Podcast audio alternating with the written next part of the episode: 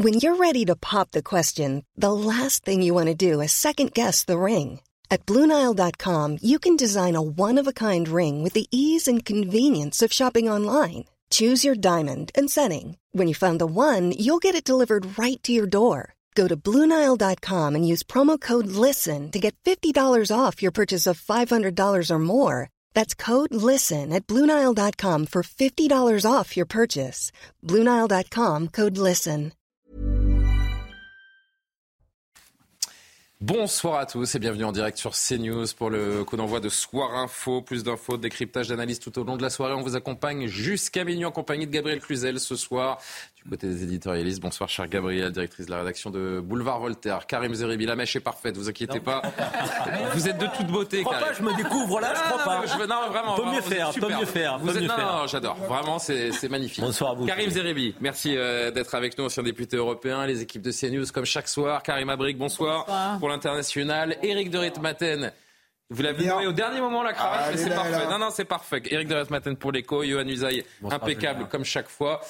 Merci, euh, Charles Johan, de nous gratifier de votre présence parce que c'est un homme béni par le pape, il faut le rappeler, hein, et parmi nous, donc on est quand même chanceux. Et Maureen Vidal, évidemment, qui nous accompagne pour les JT. Bonsoir Maureen, avec vous, l'essentiel à retenir de ce 5 octobre 2023. Deux ans de prison avec sursis et retrait total de l'autorité parentale pour Stéphanie D, cette mère qui avait caché l'existence de son fils de 14 ans depuis sa naissance à Rennes. Elle était jugée aujourd'hui au tribunal correctionnel de Rennes pour soustraction par un parent à ses obligations légales compromettant la santé, la sécurité, la moralité ou l'éducation de son enfant. En mai dernier, des médecins avaient été alertés par le poids de l'adolescent. Depuis, il a été placé à l'aide sociale à l'enfance. Le site Colbert de l'université Aix-Marseille ne fermera pas ses portes. Le conseil de faculté a pris cette décision, saluée par la préfecture des Bouches-du-Rhône avec les mots suivants. Le service public ne reculera jamais face aux dealers. Confrontés au trafic de stupéfiants, des forces de police sont désormais installées de manière pérenne devant l'établissement. Trois mois après les émeutes suite à la mort de Naël en juin, Elisabeth Borne recevait aujourd'hui une cinquantaine de personnes impactées par les dégâts. La Première ministre présentera également fin octobre les réponses du gouvernement devant 500 maires des villes les plus touchées. Demain se tiendra une réunion euh, interministérielle à Matignon sur le sujet sensible des punaises de lit. Le but de trouver une réponse rapide et apaiser l'angoisse des Français. Le gouvernement souhaite rassurer et protéger à un an des Jeux olympiques et paralympiques qui se dérouleront dans la capitale. Enfin, la Pologne s'oppose au projet de réforme sur la politique migratoire européenne. Ce texte prévoit une réponse collective en cas d'afflux massif de migrants dans un État de l'UE. Dans le détail, un régime dérogatoire moins protecteur pour les demandeurs d'asile ou encore des mécanismes de solidarité envers un État membre confronté à une crise migratoire. Le règlement doit encore faire l'objet de négociations avec le Parlement européen. Merci beaucoup Maureen. Voilà pour les, titres que l'on développera ensemble tout au long de, la soirée. Les alertes à la bombe se multiplient dans beaucoup d'écoles depuis le début de la rentrée scolaire en, en France. Un phénomène inquiétant qui fait tache de ville un petit peu partout sur le territoire. Généralement, c'est beaucoup de jeunes qui font ça pour éviter d'aller au collège. Il faudrait prendre un peu de la hauteur et que ces jeunes-là aient conscience du métier de policier et aient conscience de euh, l'utilité de la police pour certaines missions. Et tant que mes collègues sont employés sur ces missions-là, ils ne peuvent pas secourir d'autres personnes qui en auraient vraiment besoin. Est-ce que c'est l'œuvre de, petits plaisantins qui veulent sauter les cours ou une action plus euh, coordonnée, plus organisée? On discutera un petit peu plus tard dans ce Soir Info. On marque notre première pause de la soirée et puis on parle de ce sondage également. Les Français euh, estiment qu'il faut lever l'excuse de minorité en cas de trafic de drogue. Qu'en pensent nos invités et débatteurs? La réponse dans un instant.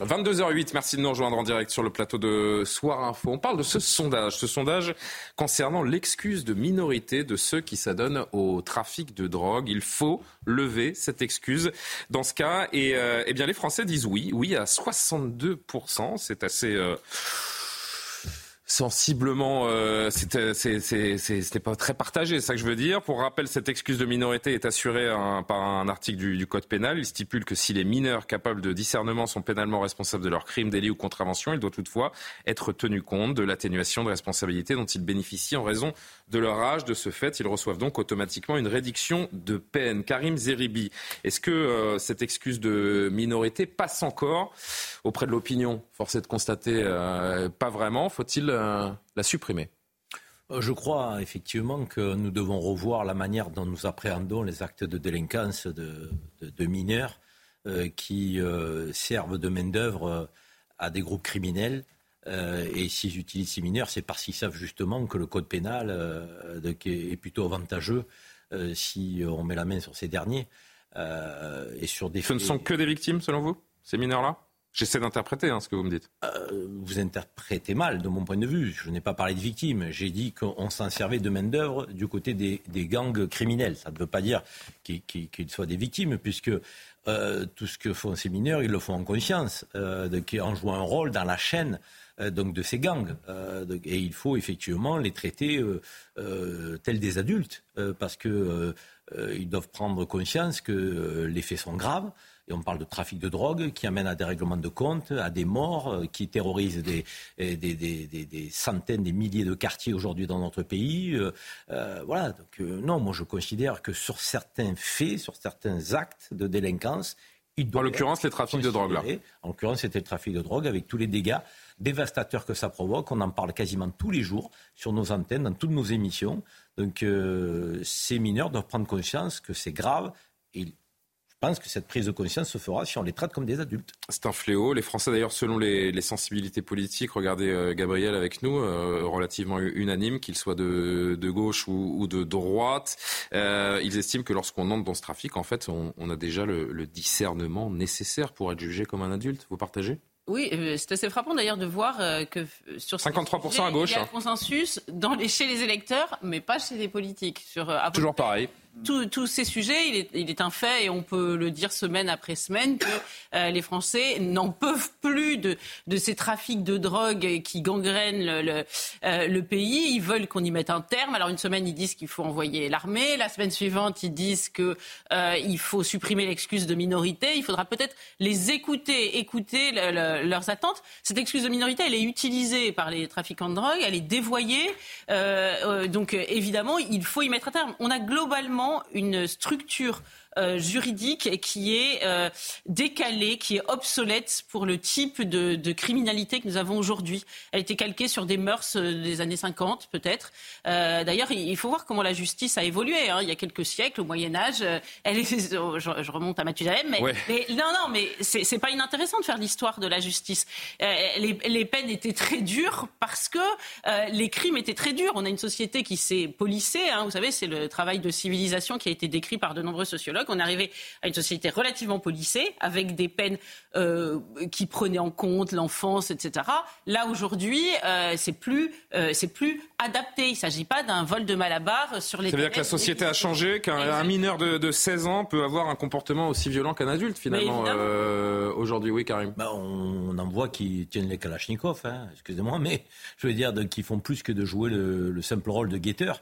Euh, qui est déjà très gravissime, parce que sans le guetteur, il n'y a pas de, trafic organisé. Et moi, je suis pour un délit du guetteur. Et comme ce sont souvent des, mineurs qui euh, occupent ces postes-là, si on met en place un délit de guetteur, on pourrait effectivement leur reprocher euh, d'être là où il ne faut pas être et de les sanctionner comme il se doit. Et vous croyez qu'un changement juridique changerait les comportements? Aujourd'hui, un fonctionnaire de police, face à ces mineurs qui sont à l'entrée des cités, qui demandent des papiers d'identité à ceux qui rentrent, de, qui contrôlent les, les coffres de voitures, ce que la police n'a pas le droit de faire. Une police assermentée n'a pas le droit de contrôler votre coffre de voiture si vous n'avez rien à vous reprocher. Ces jeunes-là, de 15 ans, 16 ans, 17 ans, se permettent de le faire.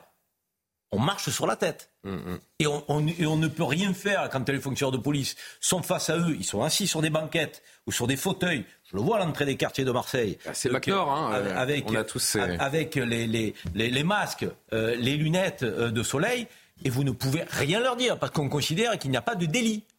Or, si on met en place un délit de guetteur sur la voie publique, ce qui a des caractéristiques pour le rôle de guetteur, demain, les fonctionnaires de police peuvent dire Ce qui n'est pas le cas aujourd'hui. Après, la question qui est soulevée, Johan, euh, c'est qu'est-ce qu'on fait de ces mineurs quand on sait que notre pays manque euh, cruellement, notamment de, centres éducatifs euh, fermés ou, renforcés? C'est bien beau d'avancer, quand bien même les Français seraient entendus sur cette, sur cette question, de, légiférer, mais encore faut-il s'en donner les moyens. C'est toujours la même histoire. Non, mais là, on ne parle pas de centres éducatifs fermés. Enfin, ce sont des, des mineurs qui ont quand même souvent un, passif euh, assez chargé. C'est-à-dire qu'on ne rentre pas dans le trafic de drogue comme ça. Alors les, guetteurs, si, euh, les, dealers vont les chercher au, bas de l'immeuble. C'est-à-dire quoi Qu'on met des mineurs de 13, 14, 15 ans dans, le même dans les mêmes prisons que ah certains adultes Non, non, pas, ça. Mais là, l'excuse, de toute façon, l'excuse de minorité, elle ne peut être levée qu'entre 16 et 18 ans. Avant 16 ans, c'est impossible. La loi ne le permet pas. Donc, il faudrait modifier beaucoup de choses. Mais là, on parle des mineurs de 16 à 18 ans. C'est ce sondage, c'est ce qu'il reflète. Pour les 16 hmm. à 18 ans, la justice, les juges peuvent dire on lève l'excuse de minorité, mais ils doivent justifier la levée de cette excuse de minorité. Hein. Il faut que ce soit vraiment justifié. Donc on parle des mineurs de 16 à 18 ans, effectivement, mais ce que disent les Français surtout, c'est qu'en règle générale, ils veulent plus de sévérité tout court, plus de sévérité pour les mineurs, plus de sévérité pour tout le monde. Si vous faites un sondage demain, est-ce que vous souhaitez des peines planchées? Les Français vont répondre oui. Est-ce que vous souhaitez euh, la, la, prison à perpétuité incompressible? Les Français vont répondre euh, oui. Bah, pardon, mais je vais peut-être un peu loin, mais si vous faites un référendum demain, est-ce que vous êtes pour le retour de la peine de mort? Les Français vont dire oui. c'est ce que j'allais vous dire. J'allais vous dire que si la sévérité de la justice n'est pas plus flagrante aux yeux des Français, bientôt vous en arriverez à avoir un sondage où les Français vous diront qu'ils sont pour le retour de la peine de mort. Ce qui serait à mes yeux extrêmement grave. Donc c'est précisément pour cette raison-là, notamment et pour la tranquillité des Français, qu'il faut régler ce problème et qu'il faut que la justice, la justice rende vraiment la justice au nom des Français, c'est-à-dire qu'elle soit plus sévère comme le réclame le peuple en réalité. Mais là, la peine de mort, euh, je pense que vous Après, c'est plus, c'est pas le sujet. Hein, j'ai lancé ça, mais le, sujet. Mais euh, là, euh, elle s'applique aux, victimes face à une une impéritie générale. Au-delà de ça, d'un sondage sur la peine de mort, c'est surtout qu'à un moment, à un moment, les gens vont se dire, eh bien, puisque l'État ne fait plus son boulot, puisque les policiers n'ont plus les outils pour faire leur boulot, eh bien, il va falloir qu'on s'organise. La question est de savoir jusqu'à quand euh, un certain nombre de Français vont se dire bah, ma grand-mère a été violée. Bon, voilà. Et puis la peine, eh ben, elle n'est pas à la hauteur de ce que j'attendais. Mon mari, euh, qui était conducteur de bus, euh, a été tué. La peine, elle n'est pas attendue, etc., etc. Et ça, si on n'en prend pas très vite conscience, il est évident que les gens réagiront et euh, c'est écrit, ce sera la faute de ceux qui n'auront pas fait les choses au moment où il fallait les faire. Ce sondage, c'est euh, ce, chiffre de 62%, c'est le résultat d'un cocktail explosif en fait. Euh, c'est la baisse de l'autorité de l'État d'un côté, l'autorité familiale, Karima de l'autre aussi. Et Karim conclura. Oui, c'est ça exactement. En fait, ce chiffre-là, ce pourcentage qui est très affirmé, ça montre en fait l'espèce de désespoir des Français qui cherchent une solution et pourquoi? Ben, en fait, l'échec principal, c'est la réponse de l'État. Je pense qu'on l'a dit. Euh, c'est la première réponse déjà sur les premiers faits de délinquance pour faire, pour départager justement les victimes et les récidivistes. Quand vous avez 13 ans, 14 ans, j'espère qu'on est quand même dans une société où on se dit, bon, des erreurs de jeunesse, ben, vont pas vous condamner pour la vie. Alors ça, je pense qu'il faut faire attention aussi de ne pas faire table rase sur tout, sur certains principes de, civilisation. Mm. Cela dit, quand vous avez 17 euh, ans et demi, que vous êtes impliqué euh, dans des trafics d'armes, quand vous tenez, comme vous le disiez, des, des kalachnikovs, euh, quand vous semez la terreur et que vous êtes multirécidiviste, l'État ne peut pas rester les bras croisés. Donc oui, il faut une réponse beaucoup plus ferme. Et oui, il y a des critères qui pourraient faire en sorte euh, qu'on peut enlever cette, cette excuse de, de, de minorité qu'on appelle, mais quand même, donc, important de départager euh, les deux choses. Éric, rapidement, et Karim, le dernier mot. Rapidement, pour dire que moi, je pense que c'est les parents qui sont responsables. Ah oui. Parce qu'ils font quoi? Je suis désolé, on est en France avec un système... Pas responsable ou, ou, perdu. Chaque personne a une sécurité sociale, une carte euh, caisse maladie, il y a un numéro dessus, comment ça se fait qu'on ne retrouve pas les parents? Les allocations familiales sont perçues, vous avez des droits sociaux, et par contre, les gamins, ils font ce qu'ils veulent. Est-ce qu'on peut parler encore de gamins à 17 ans? Mais si vous voulez, il y a une Vous, vous avez un enfant qui fait une connerie dans la rue, qui avec un vélo renverse quelqu'un. Vous imaginez les conséquences, votre assurance vous tombe dessus, il faut indemniser, vous êtes poursuivi. Enfin, franchement, je ne comprends pas qu'il n'y ait pas, si vous voulez, cette sorte de dureté avec les familles qui sont responsables à 100%. Moi, la question que je me pose, c'est quand, vous dites, euh, quand vous dites les parents sont perdus, enfin, quand vous avez un enfant mineur qui a de l'argent et que visiblement il l'a pas gagné en babysitting et ni en argent de poche, vous avez quand même vous êtes fondé à vous poser des questions. Et si vous les posez pas, c'est que c'est une complicité passive, pardon. Karim, pour conclure. Oui, après on pourrait faire un débat sur les parents, mais... Ah, ça fait partie, je pense, c'est un tout. Hein. Oui, mais d'accord, ces jeunes de 16 ou 17 ans, bien souvent, ils rentrent pas dormir chez eux, il ne faut pas non plus rêver, hein. ils sont pas, pas, bah, ils n'ont pas, ils ont pas les codes de, bah, des familles. Des familles. Bah oui, une fois qu'on a dit, une fois qu'on a dit c'est pas normal, bah, dire on n'a pas résolu le problème. Et, et moi, ce que je veux dire, c'est que l'enjeu, c'est de transformer politiquement, je dirais, les souhaits des Français à travers les sondages. Vous posiez quasiment la question tout à l'heure. Or là, on est dans l'incapacité totale à transformer ce vœu. des Français. Pourquoi? 50 centres d'éducation renforcés alors que nous avons plus de 100 départements. On n'a même pas un centre par département. C'est une déconnexion des élites par rapport au peuple. 60 000 places de prison. 60 000 places de prison. Comment vous voulez avoir des quartiers donc, pour mineurs aujourd'hui alors que vous n'avez même pas la capacité d'avoir deux prisonniers par, par cellule? Ils sont 4, 5 qui dorment sur des matelas. Enfin, je veux dire, c'est quasiment... L'État ne se donne pas les moyens de répondre aux attentes des Français. en infrastructure, d'appliquer le code pénal tel qu'il est aujourd'hui et pourquoi pas demain avec plus d'exigence et de rigueur. Voilà pour ce premier euh, débat. On aura l'occasion de, reparler évidemment de ce, sujet. Dans un instant, on va se poser euh, une question avec vous. Karima, l'Europe va-t-elle enfin s'unir pour répondre à la question des flux migratoires? On en parle avec vous dans un instant, juste avant le journal de Maureen Vidal de 22h30. A tout de suite. 22h26 de retour sur le plateau de Soir Info en direct. Merci de nous rejoindre. Karim Abrik sur la scène euh, internationale avec vous. Le sommet de la communauté européenne s'est déroulé, euh, a commencé aujourd'hui à Grenade en, Espagne. Il faut euh, souligner cet accord préliminaire d'abord hein, sur la réforme migratoire européenne adoptée hier à Bruxelles. Quels sont les nouveaux éléments qui retiennent l'attention? Oui, c'est ça. Donc, euh, deux éléments quand même importants euh, dans l'actualité, mais je veux revenir sur cet accord préliminaire qui a eu lieu donc hier à Bruxelles, euh, qui a eu des suites aujourd'hui par la réaction notamment de la Pologne. Alors, les 27 pays membres de l'Union européenne qui se sont entendus sur ce fameux texte de réforme de la politique migratoire européenne. Et l'objectif, ben, c'est quoi? C'est de trouver des solutions face à l'afflux de migrants, particulièrement quand ça devient euh, une crise. On l'a vu euh, notamment, bien sûr, en Italie. Et c'est pas pour demain parce qu'il y aura des négociations au Parlement européen, mais il fallait quand même s'entendre euh, sur une base. Il y a quand même quelques pays, vous le verrez, qui ne sont pas d'accord. Cela dit, ça prend une majorité et c'est ce qui est arrivé. Donc, on peut retenir en substance trois grands points euh, de ce projet de, réforme de la politique migratoire européenne. Premièrement, la mise sur pied d'un régime dérogatoire. Donc, l'idée, c'est que ce soit finalement moins protecteur pour les demandeurs d'asile, c'est-à-dire par exemple, si vous venez d'un pays où euh, la plupart du temps, vous faites une demande et dans 75% du temps, euh, c'est refusé, eh bien là, il y aurait une façon de faciliter plus rapidement euh, les expulsions. Donc, enfin, c'est l'idée de base. Est-ce que concrètement on va réussir à faire ça? Ça, c'est on ne peut moins sûr. Mais bon, il y a quand même cette idée. Il y a aussi la question d'allonger la durée de détention des migrants aux frontières extérieures de l'Union européenne et aussi le déclenchement rapide de mécanismes de solidarité pour les pays membres qui seraient en situation de crise pour gérer l'afflux. On peut mhm. penser à l'Italie, par exemple. Donc, on parle encore une fois de relocalisation ou de contribution financière. Donc, quand on regarde ces, trois mesures phares, on se dit, est-ce qu'on va tellement plus loin euh, qu'aujourd'hui? Ben, pas nécessairement. on dirait qu'on a l'impression qu'on est quand même un peu dans la même logique. On n'est pas... Ben, vous voyez, en fait, euh, ça, je pense on a vu les trois... Euh, le fameux régime dérogatoire moins protecteur pour les demandeurs d'asile, ce dont je vous parlais. Alors voilà, donc euh, il y a plusieurs pays, l'Italie, l'Allemagne, qui ont finalement donné leur appui au texte, mais République tchèque, la Slovaquie, l'Autriche se sont abstenus et surtout, Pologne, Hongrie disent non, on ne veut pas du tout. La Pologne qui a d'ailleurs fait une sortie remarquée aujourd'hui pour euh, s'opposer à ce projet de, réforme migratoire. Oui, parce que eux, c'est mm. pas la première fois. En fait, la Pologne, ce n'est pas la première fois euh, quel contexte, euh, quel euh, conteste, dis-je, oui, surtout la question de la relocalisation des migrants. L'Union européenne a déjà plusieurs fois condamné la Pologne de vouloir se, soustraire aussi à ses obligations. Elle a déjà fait. Il y a eu des sanctions pour la Pologne.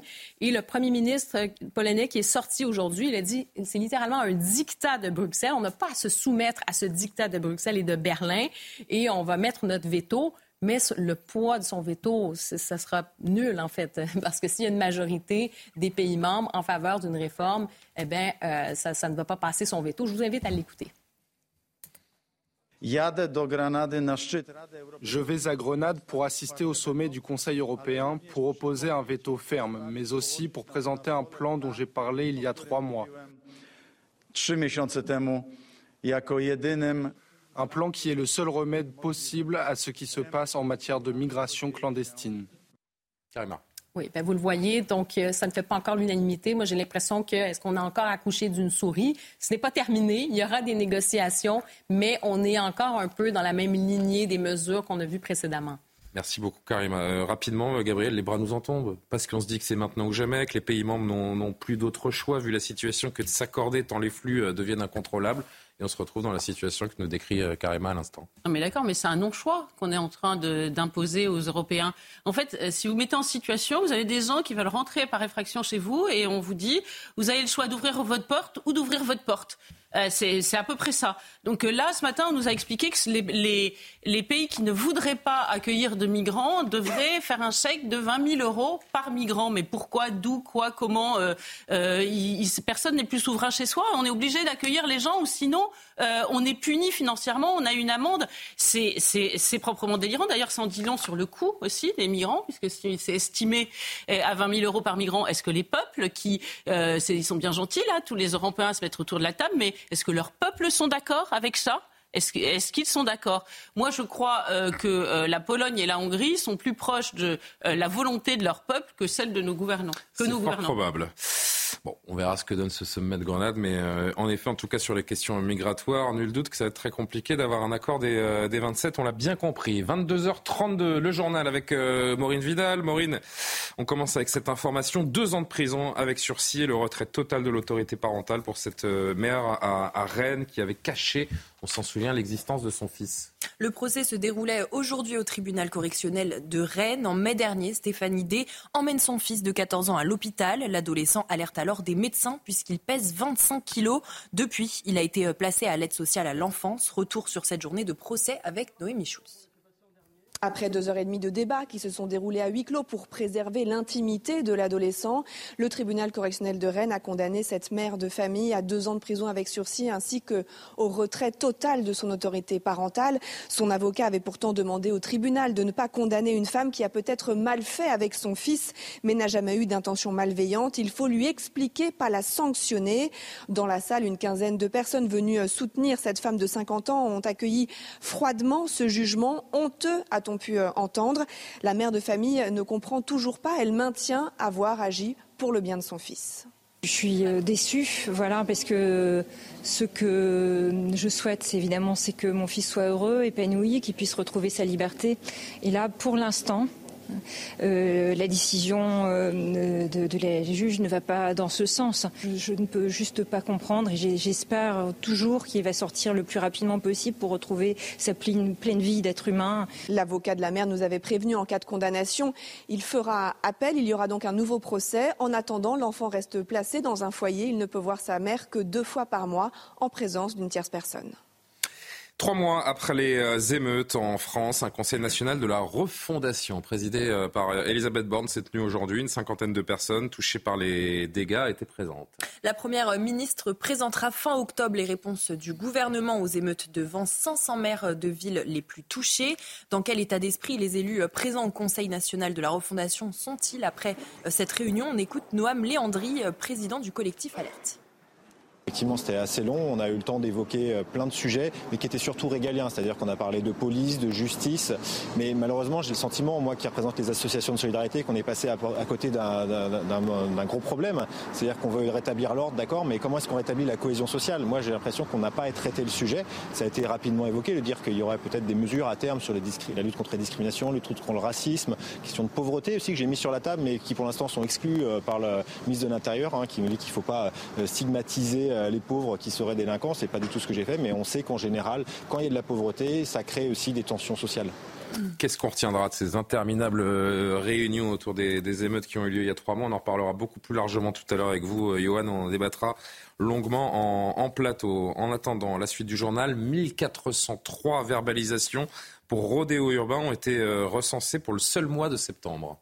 La préfecture de police de Paris a dévoilé son bilan de lutte contre les rodéos urbains, des chiffres qui interpellent. Dans, le détail, 1894 opérations ont été menées sur l'agglomération parisienne, 1403 verbalisations, 85 interpellations et 18 véhicules saisis. Cette lutte fait partie des priorités de Gérald Darmanin qui avait qualifié ces actes en 2022 de phénomènes criminels. On écoute le policier Éric Henry. Depuis la loi de 2018, on sent quand même une évolution des condamnations. On est passé de 626 condamnations dès 2019 à 1561 en 2022, soit 150% d'augmentation. Et dans 24% des cas, il y a eu confiscation de l'objet, donc de la moto, parce que généralement, c'est une moto. Alors, les chiffres que vous venez d'évoquer sont satisfaisants, ça va dans le bon sens, mais enfin, il faut encore aller beaucoup plus loin parce que c'est un fléau. Les, citoyens n'en peuvent plus. Ça pourrit la vie de nos concitoyens dès que les beaux jours arrivent. On s'arrête un instant. Karim Zeribi, Gérald Darmanin, on le sait, a fait de la lutte contre les rodéos urbains une, priorité. Les chiffres sont assez impressionnants. C'est dire l'ampleur du phénomène. Oui, il a fait euh, une priorité euh, donc de sa politique la lutte contre euh, les trafics de drogue. Et on voit effectivement que ça se développe pourtant. les verbalisations qui ont, plus que doublé hein, entre août et septembre. Une priorité de la lutte contre les rodéos nocturnes et les rodéos urbains, pardon. Et on voit que ça se développe malgré tout. Donc, il n'est pas temps de décréter des priorités si derrière on a effectivement énormément de mal à, faire face au, phénomène on voit que cette question des rodéos urbains, elle implique beaucoup aussi les collectivités locales et les maires. Euh, moi, j'en parlais euh, avec la maire hein. euh, de Pontoise, donc Stéphanie Von E, qui avait été, je ne sais pas si vous vous souvenez, on avait parlé dans ces news, heurtée dans un rodéo par, par un de ces, de, ces voyous là qui, était sur une, une moto. Et elle m'a dit qu'elle avait formé sa police municipale, qu'elle l'avait mise en place donc euh, quasiment concentrée sur ce phénomène-là et qu'elle avait réussi à, endiguer un peu le phénomène. Donc c'est dans la coproduction des forces de sécurité qu'on arrivera aussi à lutter contre ce phénomène. Mais ce phénomène, il provoque des risques sur la voie publique, des dangers pour autrui, c'est la vie d'autrui qui est en danger, des nuisances sur les habitants des quartiers. Parce que je vais vous dire que les gens qui cabrent, ils le font nuit et jour. Donc, c'est-à-dire que vous n'arrivez plus à avoir de, vie. Ça va de plus en plus loin. Hein. On voit les rues piétonnes, les centres commerciaux. Euh. Et là, et là, les images que l'on voit, c'est de la provocation pure. On est dans le cœur des centres-villes. Ouais, les avait même qui en avait fait sous les, sous les fenêtres d'un élu à Lyon. Je ne sais pas si vous vous souvenez. Euh, du centre-ville pour démontrer effectivement de la mairie, oui. Eh ben, qui pouvait narguer euh, les, forces, les forces de l'ordre et, les institutions. Sur 85 interpellations du mois de septembre, ce qui m'intéresserait de savoir, c'est la réponse judiciaire. On peut imaginer que sur ces 85 interpellations, Yohann, alors je vous n'avez pas les chiffres, mais je me dis que peu ou aucun d'entre eux ne sont passés par la case euh, prison pour réfléchir à leurs actes la on peut l'imaginer. La casse prison, ça certainement pas, même si je n'ai pas les chiffres, c'est une. Parce que les 18 véhicules saisis, hein, vous, en, vous, en, retrouvez rapidement. Je ne comprends pas le décalage entre la verbalisation. C'est ce qui, m'a interpellé, c'est-à-dire qu'il y a 1403 interpellations, donc au moins 1403 verbalisations, donc ça veut dire 1403 personnes qui se sont adonnées au rodéo. Donc déjà, quand on fait du rodéo, pris une amende, quoi. C'est pas une simple amende. Est-ce que vous pensez que ceux qui font du rodéo, ils ont pris une amende, une, petite amende, ça, va les arrêter Mais pour moi, le sens de verbalisation, c'est une amende. Vous êtes verbalisé, vous avez une amende procès verbal. C'est ça. Donc il y a 1403 personnes qui font du rodéo. On leur dit vous allez avoir une petite. C'est pas bien. Bon, ça ne va pas les arrêter. Quand, quand on fait du rodéo, à l'évidence, immédiatement, euh, il faut saisir le véhicule. Or, on voit. Il n'y a pas 1403 saisies de véhicules, 18, non 18 véhicules saisis pour 1403 personnes qui ont fait du rodéo. Donc, à l'évidence, là, il y, a un gros problème quand on sait. À moins qu'on fasse tourner 18 motos sur 1403 individus, je quand, suis pas sûr. Quand on sait effectivement ce que Karim vient de nous décrire, c'est-à-dire les nuisances que ça génère, le danger que ça génère pour les personnes qui se trouvent à proximité, qui sont renversées Maintenant, il y a des rodéos dans les centres commerciaux et on saisit pas les véhicules.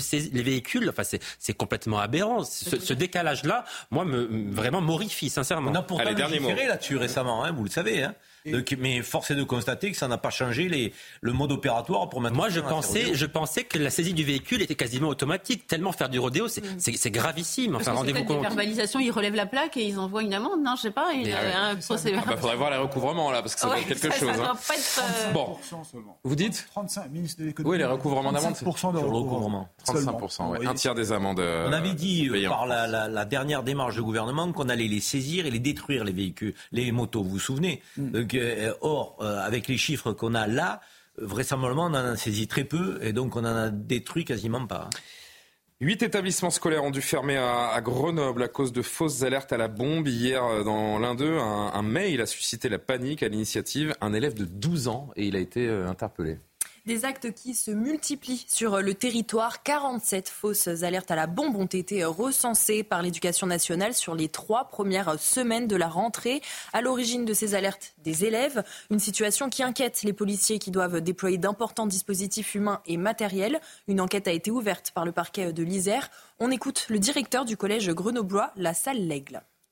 On, a depuis euh, quelques jours quand même euh, des, informations sur les réseaux. On, l'a vu, euh, il y a une annonce qui a été faite comme quoi il y avait une quarantaine d'établissements qui avaient été avec cette problématique d'alerte à la bombe. Donc ce matin, moi, quand, j'ai vu qu'on était aussi touché par ce type de difficultés, c'était pas forcément une surprise. Les services euh, de déminage sont arrivés assez rapidement de Lyon. On a fait la visite de l'établissement. À 11h30, l'alerte était levée. Et aussitôt le quartier est libéré, quelque part, la vie reprend.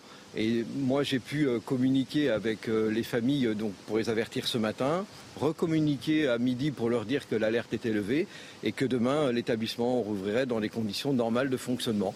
Assez fou, Gabriel, hein, ce, phénomène qui, prend de l'ampleur parce qu'il y en a 8 dans l'Isère, il y en a en Ile-de-France. C'est vraiment ça. Se, je ne sais pas combien de dizaines d'alertes à la bombe il y a eu depuis le début de l'année scolaire, mais ça inquiète les autorités, ça mobilise beaucoup de moyens également. Évidemment, parce qu'on ne peut pas laisser passer. Euh, on ne peut pas dire, bah, tiens, continuer les cours et puis avec un peu de chance, ce sera une fausse alerte à la bombe.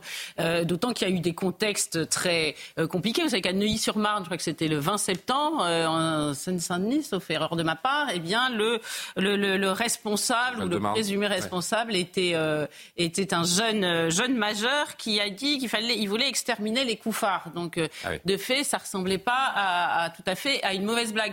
Et on aimerait d'ailleurs connaître. Après, on ne peut pas, au stade on en parle, on va pas parler d'organisation coordonnée parce qu'on n'en est pas du tout là. Non, mais est-ce qu'il y a une commune Mais il y a un risque de banalisation. Sans, sans organisation coordonnée, est-ce que euh, ces alertes à la bombe sont le fait d'individus ayant des similitudes de profil? Écoutez, ah, euh, on ne le sait pas. Ce qui est certain, c'est que c'est quand même pas ordinaire et qu'on n'a pas trouvé le moyen de dissuader les gens de le faire. Un mineur de 12 ans, euh, si s'il est puni, si ses parents sont euh, punis d'une façon ou d'une autre, c'est évident que ça dissuadera les autres. Là, s'il y a une épidémie, c'est qu'une fois encore, c'est l'impunité absolue. Toujours la même affaire, Karim Zeribi. Si on condamne fermement, ça pourrait en calmer certains, mais a priori, ce n'est pas encore le cas. Le problème, c'est qu'on commente des faits divers mais on ne peut rarement ou quasiment jamais commenter la peine ou la sanction qui est tombée. Parce, qu'elle n'existe pas. Souvent, euh, soit elle est, elle est je dirais, euh, ça arrive pas conséquente. soit elle n'est pas conséquente, soit elle n'est pas immédiate. Parce qu'effectivement, là, on a un mineur de 12 ans qui avoue, on pourrait avoir une réponse, j'allais dire, quasi instantanée, et le faire savoir que si on veut, au moment donné, dissuader ceux qui veulent, euh, je dirais, se, livrer à ce, à ce qui peut devenir un jeu pour certains mineurs, euh, il faut qu'on fasse savoir la sanction qui est encourue quand même. Mais c'est fondamental, ça. Et je crois que c'est une amende, euh, mince, parce que je ne l'ai pas noté, mais je l'ai entendu aujourd'hui, c'est une amende extrêmement conséquente, hein, euh, si vraiment le, code est, est Deux respecté. Ans d'emprisonnement et 30 000 euros d'amende. 30 000 euros d'amende. Vous là, payer 30 000 euros d'amende à la famille d'un enfant. Mais là, on a, je peux vous dire qu'il ne recommencera pas. Ça, encore une fois, c'est le code pénal. Le code pénal, je vais vous dire, il est parfait. Hein. Ah oui. Si on le prend que dans, dans son cadre théorique, c'est dans sa pratique de qu'il faut aujourd'hui l'analyser. Ce gamin, il a 12 ans, il a avoué. Qu'est-ce qui s'est passé pour lui et ses parents? On aimerait savoir. Bon. Eric, je vous vois, euh, je vous vois au taquet, comme on dit, mais je ne vais pas vous interroger sur, euh, sur le sujet précédent, sur les alertes à la bombe, mais euh, plutôt sur le cuisson de votre viande, cher ami, puisqu'il y a du gros changement en vue. Si vous mangez des steaks, oui, sachez-le, le mot steak végétal, vous me regardez avec drôle d'une drôle de façon, cher Karim. Le steak, le mot, la formule steak végétal va bientôt être interdite. Eric, je me tourne vers vous. Bruno Le Maire se rend demain au Salon de l'élevage dans le Puy-de-Dôme. Il va apporter des précisions. Dites-nous. Oui, c'est ça. Bah, C'est-à-dire qu'il y a donc une réglementation euh, qui aurait dû être prise d'ailleurs il y a un an, mais ça a été bloqué par, par le Conseil euh, d'État.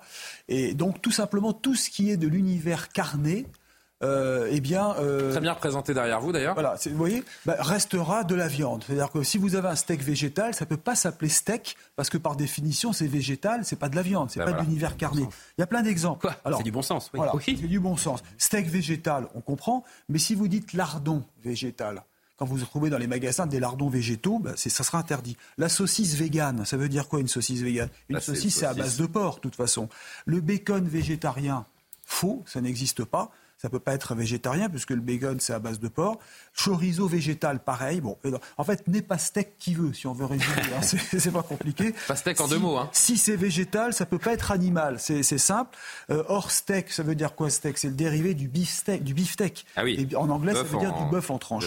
Donc et saucisse, c'est à Mais base comment on va, ce que je me demande, c'est que enfin, c'est fondamental hein, la question qu'on est en train de se poser tous ensemble. Bien sûr, on l'aura compris. Comment on va les appeler alors Il y a un concours qui va être euh, lancé. Il faut ah trouver des, il faut trouver des appellations. Alors ça peut être galette végétale. C'est un qui est lancé. Non, mais ils vont chercher. Bah, après, les hommes de marketing vont trouver galette végétale, tranche au soja, composée de maïs, euh, galette de maïs. Enfin, alors, ce qui est extraordinaire quand même, c'est que euh, le steak euh, végétal, il ressemble vraiment à un steak normal. C'est le même goût même le rouge qui en sort pour, faire le c'est pas le même goût. Pour le sang, on, met, de la betterave. Et Carrefour, la, chaîne d'hypermarché Carrefour travaille sur le sujet. D'ailleurs, un partenariat a été signé avec sept industriels pour augmenter la part des ventes végétales parce que ça commence à monter et ça pourrait passer d'ailleurs à 500 millions de chiffres d'affaires dans les trois ans qui viennent. Mais quel est le problème en fait? Pourquoi ce pourquoi ce règlement? Pourquoi on veut changer le, mot avec viande végétale? Bon, on a tous compris et puis c'est euh, simple. Bah, on sait bien que si le mot végétal est apposé, est accolé, bon ben on va faire la différence entre une viande normale et une viande végétale? C'est sûr, mais vous avez déjà trop pris sur la marchandise, que c'est pas une viande, donc vous pouvez pas les gens sont pas c'est vrai, mais vous avez la filière euh, animale, la filière donc qui, euh, qui, qui, est favorable, qui est favorable à l'interdiction, parce que alors on a assez de voir qu'on confond la bonne viande rouge qu'on achète chez le boucher, il faut protéger qui les bouchers. confond un steak de soja Non, c'est pas une confusion, mais au moins qu'on dise, bah ça c'est de la viande, et si vous achetez des galettes de soja, qui d'ailleurs sont vendues souvent 15% euh, plus cher, hein, ben, il faut il faut préciser, non attention, c'est pas c'est pas un élément carné, et, et, les éleveurs et même les bouchers estiment que ça porte préjudice hein, à leur métier. Alors tout ça est pas clair, vous avez raison, c'est vrai bah de préciser, parce que les agriculteurs euh, sont partie prenante des deux côtés. Vous avez d'un côté les éleveurs à la FNSEA, Fédération nationale des, des exploitants agricoles. Bah, vous avez ceux qui défendent les éleveurs, donc qui défendent le steak animal, et de l'autre côté, vous avez les céréaliers qui défendent les steaks végétaux, si l'on peut dire. Ah oui, d'accord. Et c'est le problème d'ailleurs du nouveau président, hein, Arnaud Rousseau, qui est le président de la FNSEA. Lui, il représente euh, toute, la, toute la profession d'agriculteur, mais en même temps, il est céréalier. Donc il a, il a du mal à trancher, si je puis dire. que disent les associations de consommateurs? Alors, les associations de consommateurs, bah, écoutez, elles sont, euh, elles, sont là pour défendre la cause animale. Donc euh, elles ne veulent pas, bien entendu, qu'elles euh, sont contre. Enfin, en tout cas, les défenseurs de la cause animale sont contre l'interdiction. Selon eux, il faut laisser la viande végétale. Hein, vous me suivez toujours, j'espère. On finit par avoir un peu de mal. Alors, si vous voulez, ce qui est important de dire, c'est que ça peut créer une confusion euh, et détourner les consommateurs de la viande de bœuf. Ça, porterait, ça porte préjudice aux animaux. Et puis, les associations estiment que le consommateur, de toute façon, voit clair dans le magasin. C'est comme si on vous disait, attention, l'huile, il y a de l'huile pour moteur et de l'huile d'olive. Donc, on ne va pas l'appeler du même nom. Ben Donc euh, il y a un peu une, bêtise là-dedans. Euh, voilà, en tout cas, j'ai fait un peu le tour de la question. Ça va passer, il va y avoir un règlement. Vous ne verrez plus steak végétal, comme d'ailleurs pour le lait. Déjà, vous savez que vous n'avez pas le droit d'appeler euh, lait, végétal, ça n'existe pas, du lait, parce que c'est du lactose par définition. Le seul qui est autorisé, c'est le lait de coco. Mais sinon, le reste, non, c'est un jus, le jus de soja. Je je suis pas sûr que ce soit la dénomination qui pousse à consommer tel ou tel produit végétal. Enfin, c'est pas. Je ne sais pas ce que vous en pensez, mais je ne vois pas l'intérêt de changer la dénomination. Euh, de... Je comprends qu'il y a un préjudice pour les, les, les, bouchers ou les producteurs de lait parce que ça donne l'illusion aux consommateurs que c'est un produit, un, c'est un subproduit de substitution qui fera aussi bien l'affaire alors qu'en réalité, ça n'a ni les qualités gustatives, euh, ni rien, aucun des composants. Ça s'en rapproche de plus en plus. Hein, pour, pour, entendre des témoignages, personnellement, je n'ai pas fait l'expérience, mais je sais qu'il y a certains produits végétaux qui se ressemblent au goût. Au goût, c'est à s'y méprendre parfois. Hein. Une, marque euh, déposée. Il n'y a pas de raison de s'approprier un nom. Vous savez, la filière des bouchers, par exemple, c'est mm. quand même une filière en grande difficulté. Oui, c'est ça, vous avez raison. Et, et, qui est très décriée hein, quand ils ne font pas briser leur vitrine par des écolos fous furieux, donc des véganes. Euh, donc c'est vrai que moi je comprends qu'ils aient envie, c'est un oxymore, steak végétal tout simplement, ça n'a pas de sens. Donc euh, qu'ils trouvent une autre appellation. Et puis, oui, Karim. Les, ventes de ah. viande, euh, non, les ventes de viande ont baissé de 14% quand même. Hein. Oui, mais pas, par, pas à cause de la concurrence du végétal, à cause des prix, à cause des prix, parce que l'inflation touche aussi la viande. Les gens mangent de moins en moins de viande. mais le steak végétal est plus cher que la viande, c'est 15% normale, j'ai envie de vous dire. Oui, c'est vrai, c'est vrai, j'ai dit une bêtise. Vous êtes plutôt steak végétal ou viande, Karim? Non, moi je suis, je pense qu'on peut être les deux sans ah les opposer et le problème, c'est que la filière de, la viande et des éleveurs euh, qu'il faut protéger et défendre aussi, euh, moi j'en connais beaucoup dans le département de l'Aveyron, et c'est une, filière de qualité euh, qui euh, est reconnue dans le monde, hein, parce qu'on exporte aussi euh, quand on ne consomme pas ce que l'on élève comme viande en France, a, a, besoin aussi de, de, de, mieux communiquer, de mieux marketer sur notre savoir-faire. Et je pense qu'il ne faut pas simplement qu'on soit dans cette, dans cette crainte de voir le végétal prendre le pas. On mange moins de viande, mais on le fait tous, je pense aussi pour des raisons de santé. Parce qu'on sait très bien que... Il y a beaucoup de considération de maltraitance animale oui, qui mais les gens vers le. Il y, a, plusieurs facteurs, mais il y a aussi le fait qu'on vous dit que que sur le plan cardiaque et autres, il faut manger de la viande modérément. je veux dire, bon, et, cette question-là, ça ne veut pas dire manger, ne plus manger de viande, ça veut dire peut-être manger mieux de viande. Donc il faudrait qu'on ait une communication plus positive aussi pour cette filière. Or, cette communication, elle est absente aujourd'hui. Elle n'existe quasiment pas et elle subit, le, je dirais, euh, l'argumentaire des, des, végétariens. Oui, Yann, très vite. Oui, non, mais moi, ce que j'aimerais qu'on arrête, c'est arrêtons de faire culpabiliser les gens qui mangent de la viande aussi. Bah, ça, Sandrine Rousseau ben oui, mais, ses amis. Non, mais pardon, hein. on a encore le droit dans ce pays de manger et d'apprécier de manger de la viande, même plusieurs fois par semaine. J'ai aucune envie qu'on me culpabilise, moi, si je mange de la viande plusieurs fois par semaine, qu'on me dise, euh, oh là là, tu manges de la viande, franchement, c'est pas du tout écolo. Pourquoi tu ne prends pas un steak végétal? Oui, mais le, fait de changer l'appellation, sincèrement... le plaisir de chacun est le plus important que le, bien commun, à ce rythme-là, bah, ah oui, mais avant, on pouvait fumer dans nos bureaux, on était tranquille. Non, mais pardon. Ah, bon bah, pardon, de, fumer dans un bureau, ça a un impact direct et immédiat sur votre santé. Euh, manger de la viande, je veux dire, euh, euh, mais c'est quand même différent. Les pauvres bouchers là, vous les comparez mais, pas du tout. Mais j'essaie d'apposer des, contre-arguments. Je suis là pour ça, vous savez. Mais... Rien ne remplacera. J'ai eu tort. Aujourd'hui, quand on parle de marketing, en fait, c'est une question de marketing et l'image de la viande en ce moment, ben, le discours est très négatif.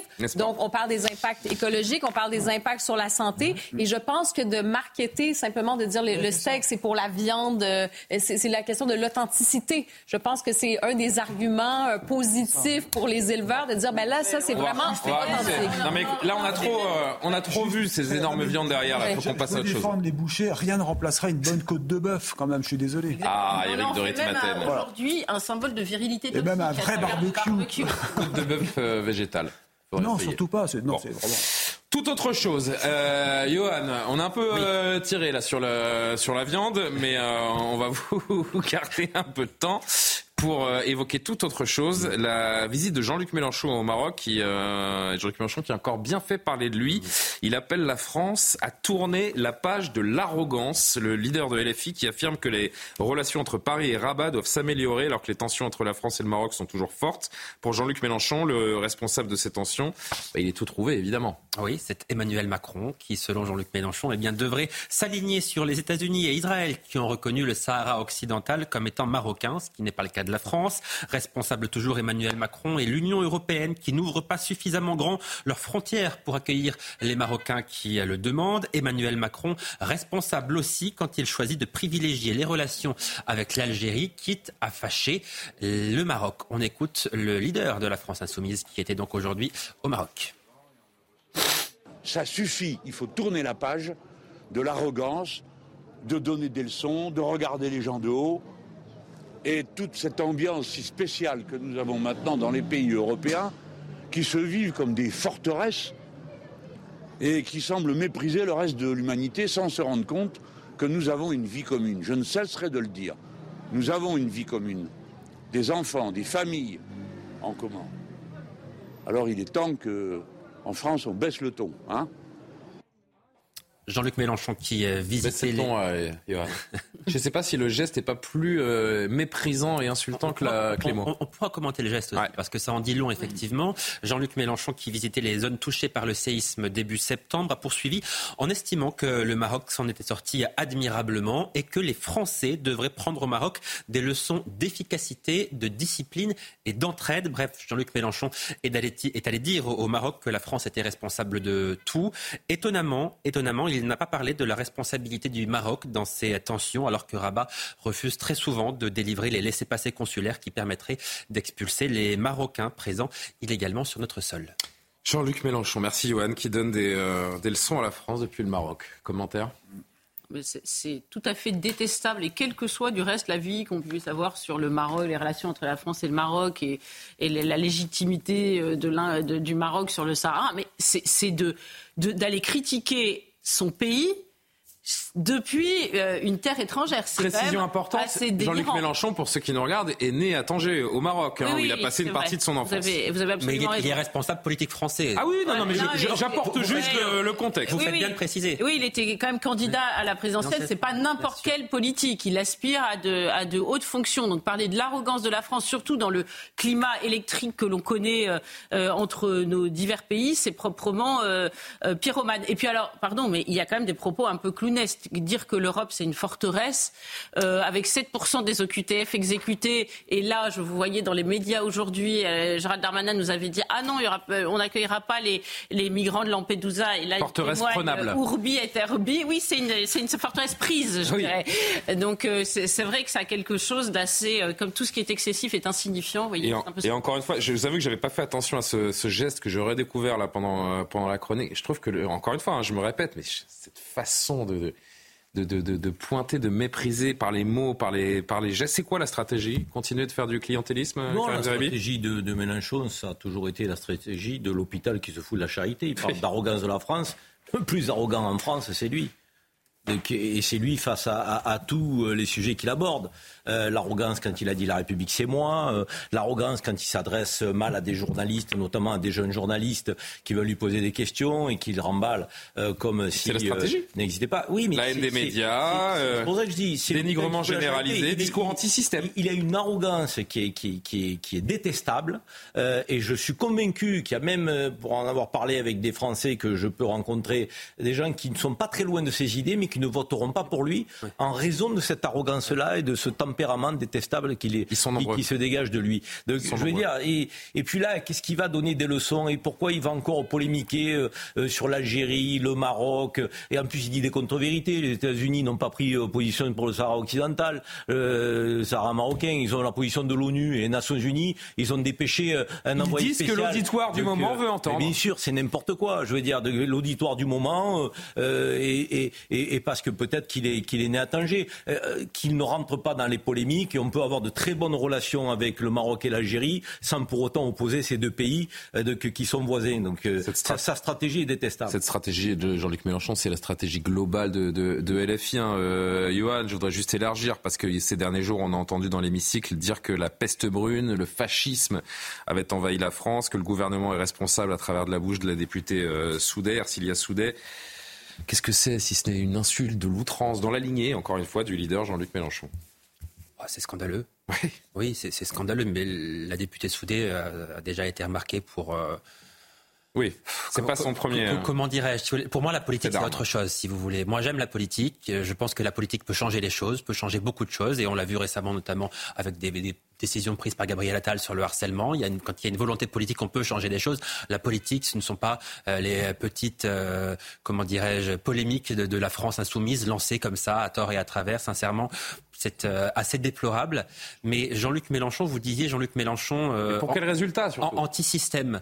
Euh, Jean-Luc Mélenchon, anti-système, il a fait de la politique toute sa vie, il a vécu de ça, il a été, il a, il a été sénateur, il a été ministre, enfin, il a été plusieurs fois candidat à l'élection présidentielle. Il vit du système depuis toujours. Donc, qu'il vive du système, ça, oui, c'est une certitude. Il n'est pas le seul, par ailleurs, donc on ne peut pas le reprocher. C'est la vie politique aussi qui a été longtemps. Non, mais c'est le seul à tenir ce discours. Donc mais effectivement, moi, je crois que Jean-Luc Mélenchon n'est plus, n'est pas en train de se perdre. Il s'est perdu depuis longtemps. Il tient des propos qui sont parfois gravissimes. Alors cela, ça peut porter préjudice à, à la France, mais il y a eu des propos bien plus graves de la part de, de Jean-Luc Mélenchon, effectivement. Et je crois qu'au sein de la France insoumise, moi, si j'étais membre de la France insoumise, je me dirais, si je veux progresser dans les sondages, si je veux un jour avoir une chance d'arriver au pouvoir, il faut très vite changer de leader. Voilà, c'est moi ce que je me dirais si j'étais membre de ce parti-là. C'est avec lui qui était, modéré, qui était euh, dans l'outrance. On bah pourrait se dire que les autres euh, veulent le voir prendre la sortie, mais en l'occurrence, ils sont une partie, tous quand une partie veut le voir prendre la sortie de plus en plus. Eh oui. mais pour des raisons personnelles. Mais ils sont quand même tous au même degré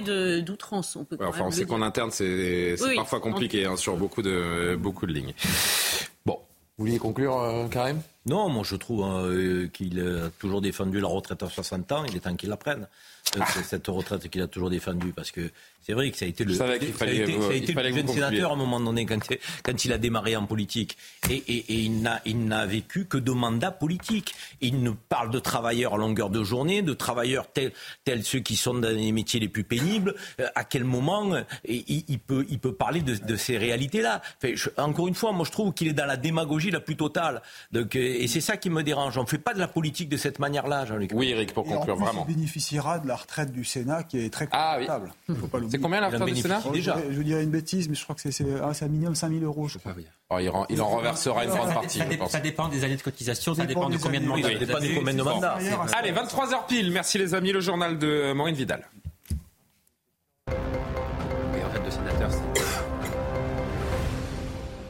Et la une de ce journal, les punaises de lit. Réunion euh, interministérielle sur ce sujet demain à Matignon pour euh, répondre à l'angoisse des Français. Malgré euh, les tentatives d'apaisement du gouvernement, la présence de punaises de lit inquiète les Français. Nos équipes ont recueilli le témoignage d'une mère de famille, Julie, qui a mis plus de trois mois et demi pour se débarrasser de ces nuisibles. Reportage de Yael Benamou. Au mois de janvier, Julie et son mari retrouvent des boutons sur les extrémités de leur corps. On a été piqué plusieurs fois. Au départ, on ne s'imagine pas qu'on peut avoir des punaises de lit. On s'imagine qu'il y a des moustiques. Sauf qu'un matin, Julie voit une tache noire sur son parquet gris. C'est bel et bien une punaise de lit. Elle fait appel à une société de détection canine, le chien sans les punaises uniquement dans sa chambre. Elle rassemble alors tout son linge et le met dans des sacs fermés. Une entreprise éliminera les parasites par la surgélation. Puis son appartement est désinfecté à trois reprises, toutes les deux semaines. Au bout de deux mois, elle croit être débarrassée, mais six semaines plus tard, elle voit trois nouvelles punaises. Là, par contre, alors là, quand je, quand je vous ai dit que j'avais une forme d'hystérie la première fois, c'est que la deuxième fois, je, pense que vraiment j'allais, euh, j'allais vraiment euh, devenir folle. Les trois autres punaises que j'avais vues, en fait, elles s'étaient mises en sourdine en fait, et qu'elles avaient commencé à avoir faim, et donc du coup, elles ont voulu sortir. Une nouvelle entreprise canine découvre des déjections de punaises dans une valise. Les parasites venaient d'un voyage aux États-Unis. Entre tous les traitements et l'achat de nouveaux matelas, Julie a dû débourser 5000 euros. Réunion interministérielle. Euh, pourquoi on complique toujours tout? Pourquoi? Non mais, on a bien compris. Ça fait 15 euh, jours, 3 semaines qu'on en parle. C'est un problème de santé publique. Vous refilez le bébé au ministre de la Santé, on s'en occupe, on avance. Pourquoi ces réunions interminables qui, qui, se suivent les unes les autres? Qui veut commencer? Moi, j'espère qu'on va pas finir par être confiné à cause des punaises. Ah, mais ça va finir comme ça. Hein. Pas de panique, on vous a dit. Oui, euh, pour le Covid, on nous avait dit pas de panique aussi. On a vu comment ça s'est terminé. Euh, je m'inquiète un peu, mais c'est vrai que euh, on, a tendance à se dire que c'est pas le bon niveau. Vous savez, c'est comme quand le président nous parle de, de pompe à chaleur. On n'attend pas des plombiers, on n'attend pas des spécialistes en, en, en, en insectes, en comment on appelle ça? Entomologie. Insectologie aussi, ça existe. Insectologie aussi. Ah, euh, donc c'est vrai qu'on attend un président de la République avec des ministres, et là, c'est vrai qu'il y a une surréaction qui est peut-être à la hauteur de l'hystérie médiatique, mais euh, qui paraît quand même euh, assez surdimensionnée. Eric, vous, je vois Eric, je pense à Eric matin et soir. Hein. Vous savez, c'est compliqué. Hein. Vous me hantez, euh, Eric. Ne, me rebaptisez pas Eric. non, non, non, je me permettrai pas. Quoique. non, je pense que Karim, c'est pas mal non plus. Ouais, c'est vrai. Euh, à Marseille, il y a des Eric célèbres. Hein. Je... Dimeco, par exemple. Pardon, allez-y. Je, pense que nous avons une société aujourd'hui euh, qui donne le sentiment que le politique est obligé de répondre quasiment à tout. Ça veut dire que si les ministres ne s'exprimaient pas, ou si le gouvernement ne s'exprime pas sur cette problématique qui devient petit à petit, par le fait qu'on en parle, une forme de psychose. Tout le monde se dit est-ce que ça va me toucher? Est-ce que ça va pas me toucher? Quel impact ça peut avoir? Donc on va se dire mais finalement, que font-ils? Ils ne s'emparent pas du sujet? Ils ne s'intéressent pas au sujet? Qui a peut-être une conséquence sanitaire, certes peut-être pas gravissime, mais quand même très dérangeante, qui peut avoir, si ça touche les transports publics, je pense au TGV, avec les, réservations qui explosent pour les vacances de la Toussaint de Noël, quand on dit qu'il y a des punaises de lit qui peuvent être aussi euh, dans les voitures TGV, euh, un impact économique je dirais désastreux. Donc du coup, Clément Bonne, pour ne citer que lui, mais tous les ministres s'y sont mis, le ministère des Transports est arrivé, il a dit nous prenons l'affaire en main, nous sommes là, au premier rang de ce combat.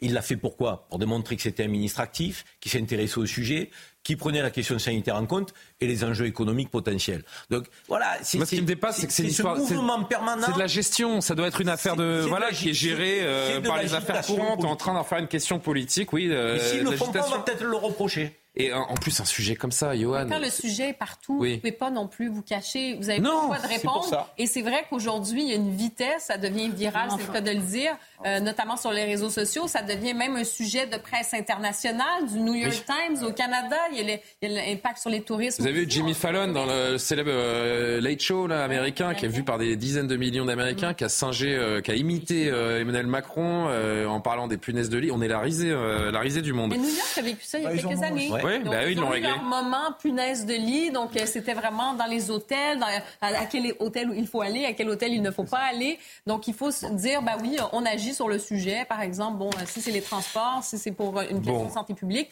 pour qu'on puisse enfin passer à autre chose. Épisode 45 des punaises de lit, demain, donc après la réunion euh, interministérielle, euh, consultation, réunion. Où les ministres euh, ne seront pas présents par ailleurs, ce seront les conseillers techniques qui seront Ah bah oui. Les, ministres ne, ne, seront pas là. Peut-être qu'on va avoir une sortie, on va nous dire nous sommes en guerre. Là, c'est les, les petits amis. bah oui, nous sommes en guerre des combinaisons. Nous sommes en guerre contre les punaises. J'espère qu'on aura des combinaisons.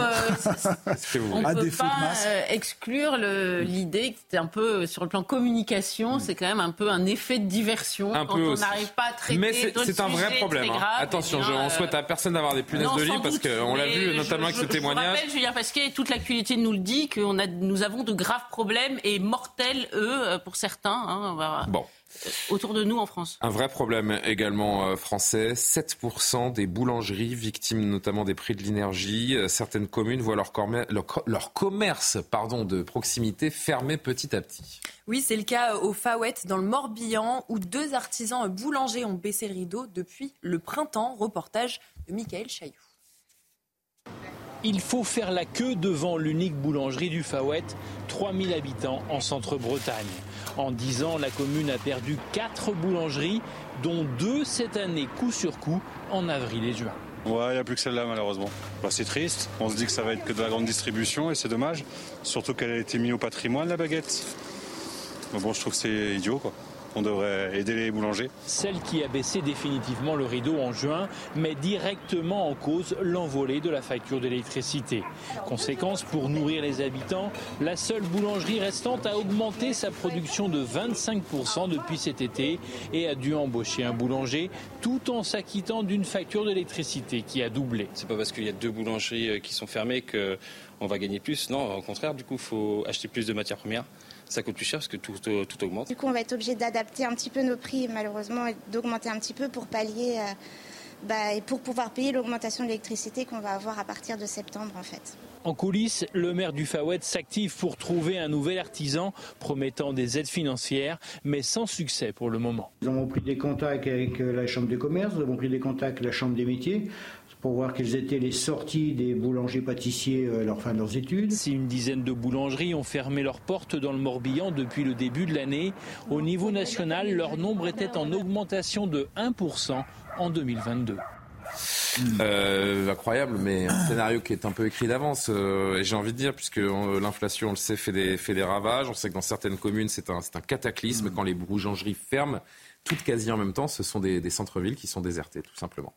Oui, les boulangeries dans certains villages notamment ne sont pas que des boulangeries, c'est aussi des euh. épiceries et puis c'est un lieu de, société. Alors ils font poste quelquefois, c'est l'endroit où les personnes âgées par exemple qui ne conduisent pas, on, parle aujourd'hui d'empêcher les personnes âgées de conduire ou de restreindre leur, leur, conduite. Peut-être qu'il faudrait alors leur offrir des commerces de proximité. Moi je trouve que ça devrait être la priorité des mairies, elles devraient aider, mm, mm. subventionner, euh, c'est un, service public de substitution. Quand mm. euh, il n'y en a pas, il y a la boulangerie. Donc quand un boulanger ne, ne, tient plus ou, ou, prend sa retraite ou... Euh, on, a mis... Euh, on a fait un sujet sur les boulangers, c'est la même chose pour les pharmacies et pour d'autres services comme cela. Hein, dans le boulanger, euh, c'est souvent un, un, commerce multifonction qui a vraiment des, des, des, valeurs, une valeur sociale très très large et c'est vraiment tout à fait regrettable que les mairies ne se saisissent pas du problème. Nos petites villes et nos villages qui perdent petit à petit je les. Suis fondamentalement d'accord avec Gabriel sur la défense de ces petits commerces, et pas simplement dans les villages. Euh, vous prenez tous les quartiers de Paris. Euh, excusez-moi, euh, moi où j'ai vécu. C'est pas compliqué de trouver du pain dans Paris quand même. C'est pas compliqué. Je parle de boulangerie, mon ami. Je dis, on n'est pas obligé d'aller dans des grandes structures pour aller chercher du pain. Il y a des petits boulangers, des pâtissiers, il y a des, on appelle ça des artisans. donc dans les métiers de bouche. Ces gens-là, ils sont précieux pour créer du lien social, de la cohésion, euh, retisser des quartiers, leur donner de la vie, euh, et, il en faut. Euh, c'est pas les collectivités locales, euh, Gabriel, qui, peuvent les aider. Elles n'en peuvent déjà plus. Les collectivités locales, elles n'ont pas de bouclier énergétique. Les collectivités locales, et, leur budget est en train d'exploser face à toutes les demandes que l'État ne satisfait pas. Comment préserver nos campagnes Je pense qu'il faut une politique pour nos artisans. Une politique préférentielle. Je ne vois pas comment tu peux avoir le même régime en termes de taxes qu'une grande entreprise, donc qui a des fiscalistes euh, équipés euh, beaucoup moins d'impôts. Euh, Eric le sait. Je veux dire, donc avec les, les, les systèmes fiscaux aujourd'hui, tu as un bon fiscaliste. on sait que les grands groupes prennent 7 et 10 d'impôts. Mm. Je veux dire, donc, parce qu'elles le savent défiscaliser. Un artisan, il a le nez dans le guidon de son activité. Donc il faut avoir une fiscalité préférentielle, allègement de charges pour ces métiers. Ils seront créateurs d'emplois, d'emplois hein. de proximité non délocalisables. C'est Mais c'est fondamental dans le contexte. Donnons-leur de c'est de bon sens, moins ça, moins ça semble percuter dans la tête de ceux qui nous dirigent. il y a juste un mot pour dire qu'il y a un autre paramètre, c'est qu'il y a beaucoup de, de personnes qui préfèrent aller à l'hypermarché du coin ou à la supérette où ils achètent tout d'un coup. Et aussi, c'est aussi parce qu'ils vont pas chez le boulanger. Euh, parce que c'est plus pratique pour eux de prendre la voiture et d'aller à 5 km. C'est vrai que les grandes surfaces et les zones commerciales dont on parlait il y a quelques semaines ont, contribué à tuer ces, petits métiers. L'État doit agir sans doute, mais les maires ont aussi des arbitrages. Dans, dans, et, et ce n'est pas toujours des arbitrages en faveur des petits commerces, il faut quand même le dire. Autre euh, actualité, 1200 travailleurs saisonniers marocains sont attendus en Corse demain pour l'ouverture de la récolte des clémentines. Ils seront acheminés à bord de vols commerciaux pris en charge par les producteurs. Ils resteront sur l'île de Beauté jusqu'au 2 novembre, fin de la période de récolte. On en manque, on manque de main-d'œuvre euh, en Corse, Eric de Retmaten bah écoutez, oui, euh, j'avais fait une enquête hein, il, y a, il, y a, un an d'ailleurs sur ce sujet, et euh, donc c'est régulier. Alors c'est un accord avec euh, l'Office français de l'immigration et de l'intégration. Il y a des titres de séjour temporaires et ils vont chercher. Alors il y a des candidatures hein, qui sont déposées au Maroc, à Marrakech, dans le sud marocain, parce que en fait c'est une main d'œuvre qui est extrêmement solide, qui peut résister aux fortes températures. C'est dur hein, d'aller ramasser des clémentines une par une comme ça. Et puis encore, s'il n'y a pas la main d'œuvre, je précise aussi que vous avez euh, Pourquoi il n'y a pas la main-d'œuvre encore bah, bah, Non, il n'y a pas assez de monde disponible. C'est tout simplement, il n'y a pas de raison. Des métiers difficiles. Sont des métiers très difficiles. arrêtons de rêver. Euh, c'est dur. Pourquoi il n'y a pas la main-d'œuvre Mais non, mais pourquoi je pose cette question qui, qui paraît. Qui des métiers où on n'a pas de main-d'œuvre. Et ben voilà, parce que la Corse, l'exemple Corse rappelle cette euh, proposition du gouvernement de régulariser des sans-papiers. Bien sûr, vous en parler. Terminé, Eric, terminé. Il faut voir que ça se passe sur un temps très très court. Hein, ça commence maintenant, ça va se finir fin octobre. Que s'il n'y a pas la main-d'œuvre nécessaire, vous allez perdre 40% de la récolte. Parce qu'il y a énormément de, clémentines. Et donc, ils sont obligés de faire appel à de la main-d'œuvre très compétente. Ils sont très contents, les Marocains, d'être relativement bien payés par rapport aux Français, vous avez raison, aux Corses qui, eux, se pleidraient de ne pas gagner assez s'ils sont payés 1000 euros ou 1500 euros. Mais voilà, pour faire ce travail dur en plein soleil. L'exemple Corse, donc, qui rappelle. Euh, la, question des métiers en tension euh, pour lesquels euh, le gouvernement imagine régulariser des, travailleurs illégaux. Non, mais c'est toujours la même rhétorique. Mm, mm. Alors, les Français sont paresseux, ils veulent pas travailler. On remet pas en cause euh, le fait que peut-être ces travaux sont mal rémunérés, que les gens sont logés n'importe comment. Euh, et, donc on va appeler des Marocains en nous disant qu'ils sont beaucoup plus courageux. Non, ils acceptent simplement de travailler dans des conditions euh, euh, plus pénibles. Et d'ailleurs, pourquoi il faut en appeler de nouveaux chaque année? Parce que ceux qui restent en France, ils n'ont pas envie de recommencer. Et quand ils ont atteint les standards de vie français ou quand ils se sont rendus compte qu'en France, ça pouvait fonctionner différemment, eh ben, ils vont faire autre chose. Sinon, on n'aurait pas besoin de flux permanents, évidemment, de migrants. Je vous rappelle que l'année dernière, ou cet été, et puis en 2020, euh, je crois, il y a eu des, des, vendanges, enfin des vignobles en Champagne qui ont été poursuivis pour traite mhm. d'humains. C'est pas rien le mot mhm. traite d'humains. Euh, tellement ils traitaient euh, mal ah tous leurs, leurs employés comme ça, qui étaient des migrants, et, et, on accepte ça. Et, et tout le monde s'en accommode. Mais c'est complètement délirant. Mhm. Je vais vous donner un exemple extrême. C'est comme si on disait en Louisiane, dans les champs de coton, ah bah les, les gens pouvaient pas se passer hein, de ces travailleurs à, à, de, main d'œuvre très basse. Ben non, à bas coût, c'est pas possible d'entendre ça. Il faut, il faut faire autrement et il faut qu'ils acceptent de payer les, les, Alors, Karim qui voudrait euh, dire un mot, et on est très en retard, les amis. On hein. semble découvrir dans, dans, dans, notre histoire et face à nos besoins économiques qu'on a souvent fait appel à des vagues d'immigration différentes pour occuper des emplois euh, que, que euh, les Français euh, ne voulaient pas occuper. Excusez-moi, mais l'immigration italienne, l'immigration espagnole, portugaise, Oui, mais aujourd'hui, en 2023, vous n'êtes pas sans savoir, Karim Zeribi, que la régularisation de certains travailleurs sans papier sur les métiers en tension porte à très grande polémique dans ce, dans ce pays, même si très grande une polémique. Le dernier sondage qu'un média qui s'appelle Livre Noir, qui n'est pas un média de gauche, me semble-t-il, mais plutôt de l'autre côté de l'échiquier, voire très très loin à l'autre côté de l'échiquier, donc est sorti avec l'IFOP que nous avons commenté. Une majorité de Français sont favorables à la régularisation sur les métiers en tension. Mais pourquoi? Parce que les Français, ils sont pas dans la démagogie. Ils savent très bien que leurs enfants, et c'est légitime, donc femmes de ménage, agents de sécurité, mal payés, conditions de travail. On ne parle pas de maltraitance là. On parle de gens qui vivent au SMIC avec des conditions de travail difficiles, avec des amplitudes de travail difficiles, donc, et sans perspective d'avenir. Ben oui, les Français, on n'a pas envie de faire ça. Euh, et on ne peut pas nous jeter la pierre parce qu'on a peut-être un peu plus d'ambition pour trouver notre place dans la société. Donc ces métiers-là, qui sont des métiers utiles à la société, sont faits par des immigrés, dont beaucoup d'employeurs sont très contents, sans qu'on parle d'esclavagisme. Ne tombons pas dans les caricatures. tout dernier mot, parce que vraiment, je le disais, on est, euh, on est en retard. Non, mais à, l'évidence, Gabriel dit, il faut mieux rémunérer ces métiers. Évidemment, idéalement, il faut mieux les rémunérer, parce que si les Français n'occupent pas ces postes-là, c'est parce que c'est difficile, mais surtout parce que c'est mal payé. Si c'était difficile et très bien payé, ces postes, ils seraient occupés mais comment par des les Français, pas douter. Alors c'est précisément la question. Il faut augmenter les salaires, oui, d'accord, mais alors ça veut dire que vous allez augmenter le prix des, des clémentines corse. Et on est en période d'inflation. Et on achètera avec les clémentines espagnoles. Déjà, on dit les fruits et légumes sont trop chers. Plutôt déjà, de faire venir des migrants, l'État, plutôt que d'aller faire venir des gens de l'étranger, pourrait envisager de baisser oui, les charges pas des migrants, hein. Mais on a 3 000 milliards de dettes, c'est Gabriel. Pardon, ah on a 3 000 milliards de dettes. Elle vaut rien, elle nous coûte rien. Euh, attendez, on et elle nous rapporte aussi. Pardon, oui, ça nous rapporte. Mais oui, étude de l'OCDE. Vous allez nous, nous, dire ça, très bien. Non, euh, moi, c'est pas très bien. Enfin, vous allez nous expliquer alors pourquoi chaque pays qui n'accueille pas un migrant doit commencer par faire un chèque de 20 000 euros. En l'occurrence, j'ai juste précisé, les 1200 euh, Marocains qui viennent, c'est pas des migrants. Hein. Oui, ils viennent pour une période donnée et ils repartent. Ah, Julien Pasquet, vous vous portez garant du fait que tous ces migrants ont des papiers, mais vous me prenez vraiment, vous croyez au Père Noël, vous, garant de rien. Vous prenez les Corses pour des imbéciles aussi. Oui, je crois que les Corses, si vous pensez que les Corses, ils sont comme les autres a priori, pour la veiller, est-ce que c'est c'est Ça s'appelle un CDD.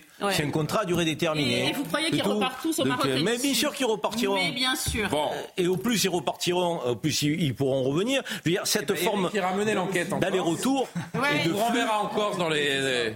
Comment s'appellent les champs de Clémentine? Clémentine Ray, je ne sais pas comment on dit. Oui, non, mais si vous voulez, je me demande quand même pourquoi Pôle emploi va pas chercher dans ses fichiers, euh, sur les 3 millions de personnes inscrites, il y a quand même bien. parce qu'ils n'ont pas envie. On vient de l'expliquer. Les Français n'ont pas envie de faire ces métiers-là. On, marche sur la tête. Sur... Et on les fait passer pour rien. Ce sont des chiffres, ce sont des faits. Et de vouloir exploiter les étrangers, c'est odieux. Mais ce sont des faits, euh, Gabriel. Alors, vous vous contentez de ça. Je me contente de rien. Quand vous avez quelqu'un qui a un bac plus 5, c'est quand même légitime.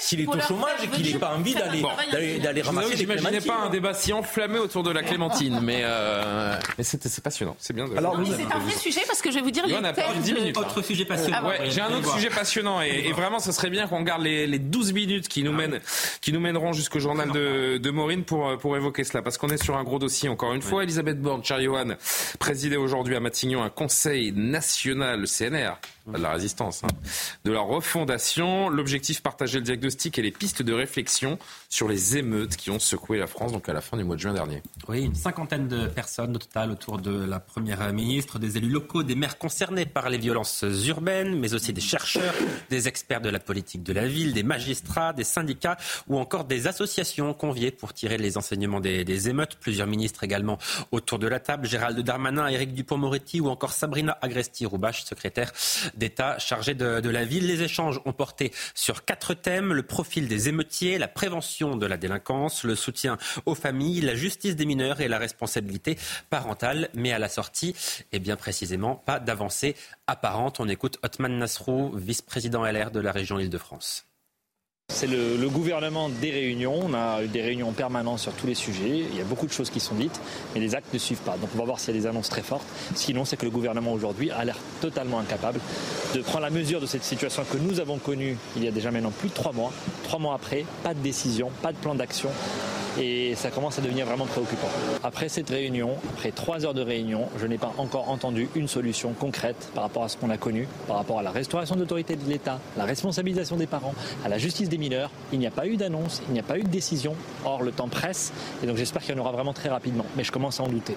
Voilà, au début de l'été, Emmanuel Macron avait annoncé le lancement de plusieurs chantiers. Il souhaitait une réflexion autour de l'autorité parentale, des réseaux sociaux et autour de la police municipale. Mais si le chef de l'État a déjà donné des directives, pourquoi le gouvernement a-t-il encore besoin de consulter, Johan? Eh bien voilà, une excellente question, oui, Julien. Elle est moi en plus. Les maires, notamment, euh, s'impatientent, vous l'avez entendu, hein, les élus. Cette nouvelle consultation euh, à Matignon n'est pas très bien comprise. Les élus attendent maintenant à des réponses euh, concrètes. Les maires, notamment, alors qui, qui aimeraient que le gouvernement euh, fasse des annonces concrètes concernant la politique de la ville pour lutter contre la précarité ou encore contre le, mal logement. Or, le comité interministériel euh, des villes qui devait avoir lieu lundi prochain a été reporté à la fin du mois. Pour le gouvernement, les, les émeutes ne se résument pas aux quartiers sensibles. Matignon qui, pour se justifier, met en avant un chiffre. Seul un tiers des quartiers touchés par euh, les émeutes étaient des quartiers prioritaires. Donc, on voit bien que l'exécutif et les élus locaux n'ont pas forcément les mêmes réponses à apporter sur tous ces, sujets. Le gouvernement qui continue de, consulter, donc d'écouter, pour reprendre le terme d'Elisabeth Borne, au risque de laisser penser qu'il n'arrive tout simplement pas à trouver les bonnes solutions. Matignon qui nous dit quand même qu'Elisabeth Borne devrait a priori présenter à la fin du mois les réponses du gouvernement concernant ces, ces émeutes. Elle le fera devant 500 euh, maires, 500 maires qui ont été concernés par ces émeutes du mois de juin.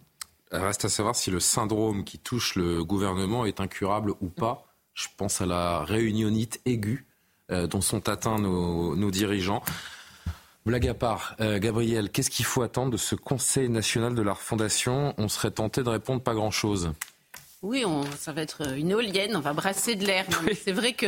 Euh, ça fait pas d'énergie là. C'est plus le comité Théodule, c'est le comité Bornodule. Non mais sérieusement, c'est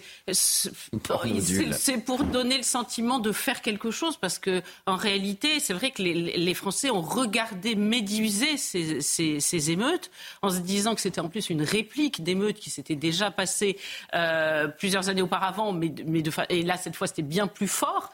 Euh, donc évidemment, euh, ils, ne comprennent pas et, envisagent déjà la suite. Donc il faut donner le sentiment de faire quelque chose, mais, mais euh, qu'est-ce que ça va résoudre? Ah mais rien du tout. Moi je voudrais qu'on revoie cette image là dans ces, magnifiques salons de, Matignon, tout ce beau monde tiré à quatre épingles sur leurs chaises euh, Louis XV ou je ne sais quoi, qui sont mais enfin, il faut quand même bien que le gouvernement travaille. On peut pas, non, mais on peut pas reprocher au gouvernement de, travailler Et, de concerter, parce que quand il ne concerte pas, mais regardez le gouvernement décide tout seul, il n'écoute pas les élus. Vous voyez des acteurs de la banlieue là, vous voyez des acteurs de sociaux, vous voyez des, moi je vois des ministres, des, des petits hommes gris, comme euh, dit euh, Pascal Pro régulièrement je cite hein, ce qui a été euh, communiqué, c'est un temps d'échange qui permettra de porter un regard collectif sur les causes des, émeutes, identifier des réponses concrètes. En fait, c'est une thérapie collective.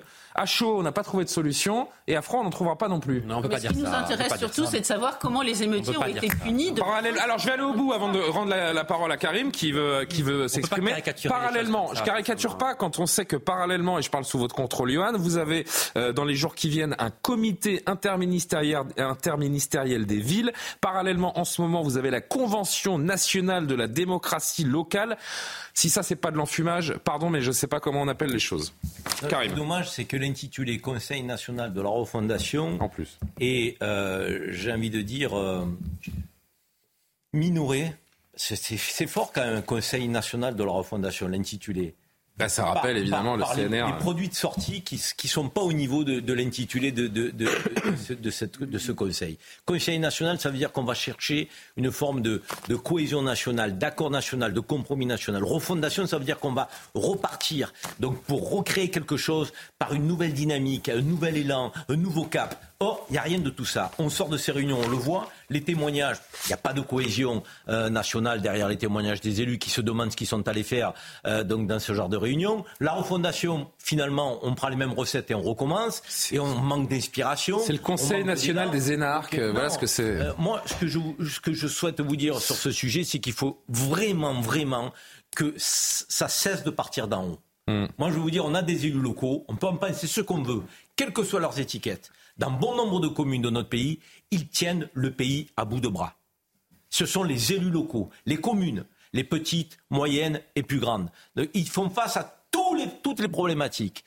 C'est le réceptacle de toutes les demandes des Français. Ce sont ces maires-là qui étaient à Matignon, précisément. Oui, on les voit aujourd'hui. Oui, mais d'accord. Mais ah ils, ils, sont sortis ravis, hein, apparemment, ces maires-là. Peut-être, mon cher Yohan, que ce soit eux qui pilotent la réunion et qui prennent la parole, et que ce soit Elisabeth Borne qui dit OK, vous avez fait 15 propositions, on en prend 10 on va les mettre en, en œuvre demain. Non, là, c'est pas de ligne. On les réunit, on les fait venir et ça descend d'en haut. On les écoute pas grand-chose. Il y avait le, maire, le maire de l'Aïle-les-Roses, Vincent Jeanbrun. Vincent Jeanbrun, qui a été menacé personnellement et physiquement et sa famille. plus que ça, ils ont quasiment, ils sont rentrés en voiture, donc ils ont percuté sa maison, ses enfants dormaient. Enfin, c'est un désastre total. Hmm. Euh, il y a Traumatisme terrible. Plein de maires qui sont au cœur des problématiques de droite, de gauche, du centre, de, qui ont des idées, de, qui font des choses sur le terrain, de, qui demandent la police de proximité, qui demandent à ce qu'on ait une politique de mixité, qui demandent à ce qu'on aide les petits commerçants, qui demandent, ils ont des solutions. Écoutons-les, ces femmes et ces hommes. ils n'ont pas de solution. mais surtout, on est en train de. Mais si, en tout cas, ils ont, en tout cas, ils en ont plus que les ministres. mais est-ce qu'on peut éviter de se cacher derrière notre petit doigt? Il y a un éléphant au milieu du couloir, c'est-à-dire qu'on a des banlieues qui sont en train de, de, faire une, de faire sécession. Il y a des gens qui, clairement, dans nos banlieues, sont en train de faire sécession. François Hollande nous avait prévenu en disant un jour on ira vers une partition du territoire, pardon, mais quand il y a des quartiers dans lesquels... Gérard Collomb nous a prévenu. Gérard Collomb nous a, nous a dit euh, un jour on ne sera plus côte à côte, on est déjà côte à côte, mais là on sera face à face. C'est pas interdit d'entendre ce qu'on nous dit. Et comme euh, il y a une pusillanimité en haut lieu qui fait qu'on on ne peut pas, on ne peut rien résoudre, eh bien on va de comité Théodule en comité Théodule en se disant qu'Embrasse Saint-Pierre ça passera crème. Ils sont encore en train de se demander quel est le profil des émeutiers. Euh. Quel est le profil des émeutiers Mais ils en sont là. Hein.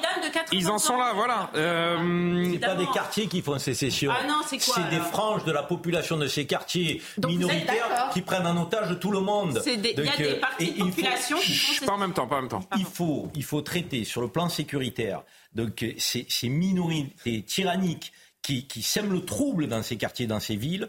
Et de l'autre côté, il faut apporter une réponse qui soit autre que sécuritaire à ceux qui ne causent pas de problème de sécurité publique et qui ont quand même besoin d'avoir un peu de respiration et d'espérance dans cette société. On est trois mois. Il faut marcher sur nos deux jambes. Mais là, on marche sur aucune de nos jambes.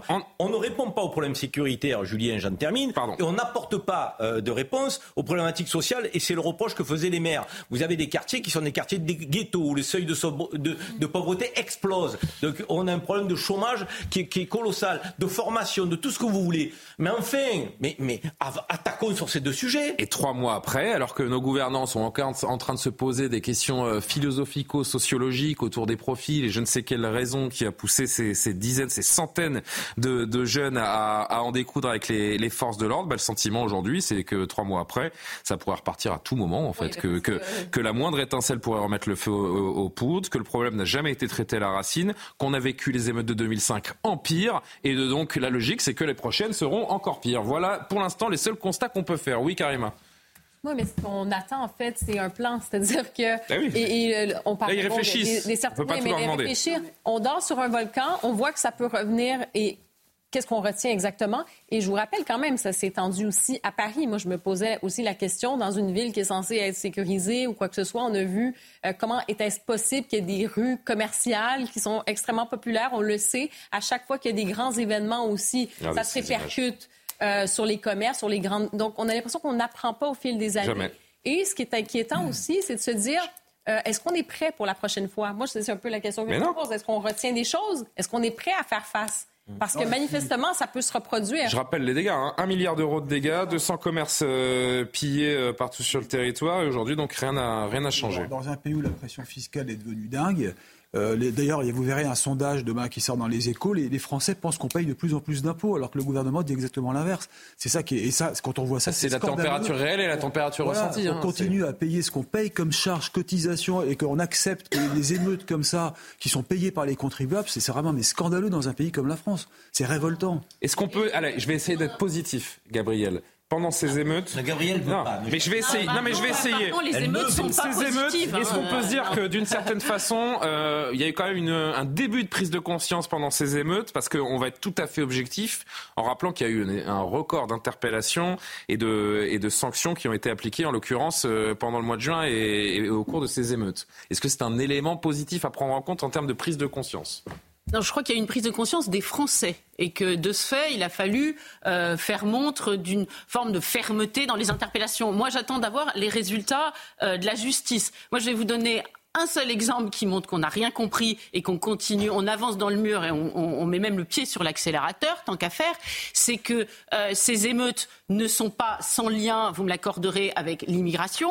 Eh bien, ce n'est pas grave, on continue, on n'arrive pas à assimiler, eh bien, on fait venir d'autres euh, immigrés pour que, sans doute, alourdir le problème. Mais c'est, on est au pays des fou. Alors moi, je veux bien être positive, mais euh, vous conviendrez avec moi que ça devient compliqué sur ce sujet. Allez, tout dernier mot, euh, Karim, 30 secondes. C'est que la justice a plutôt bien fonctionné en temps réel et en sévérité.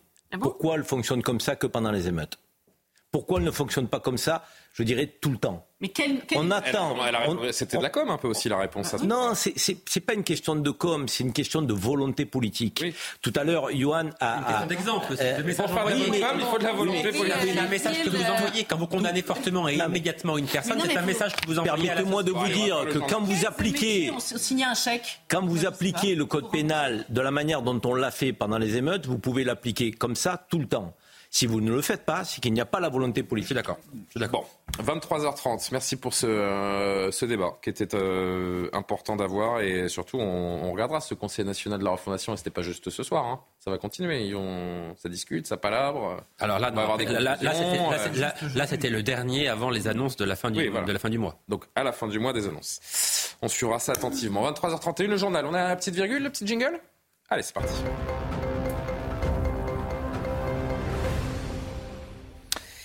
Emmanuel Macron qui euh, affirme ce soir que le temps n'est pas encore aux sanctions concernant l'Azerbaïdjan en conflit, on le sait, avec l'Arménie depuis euh, plus de 15 jours maintenant.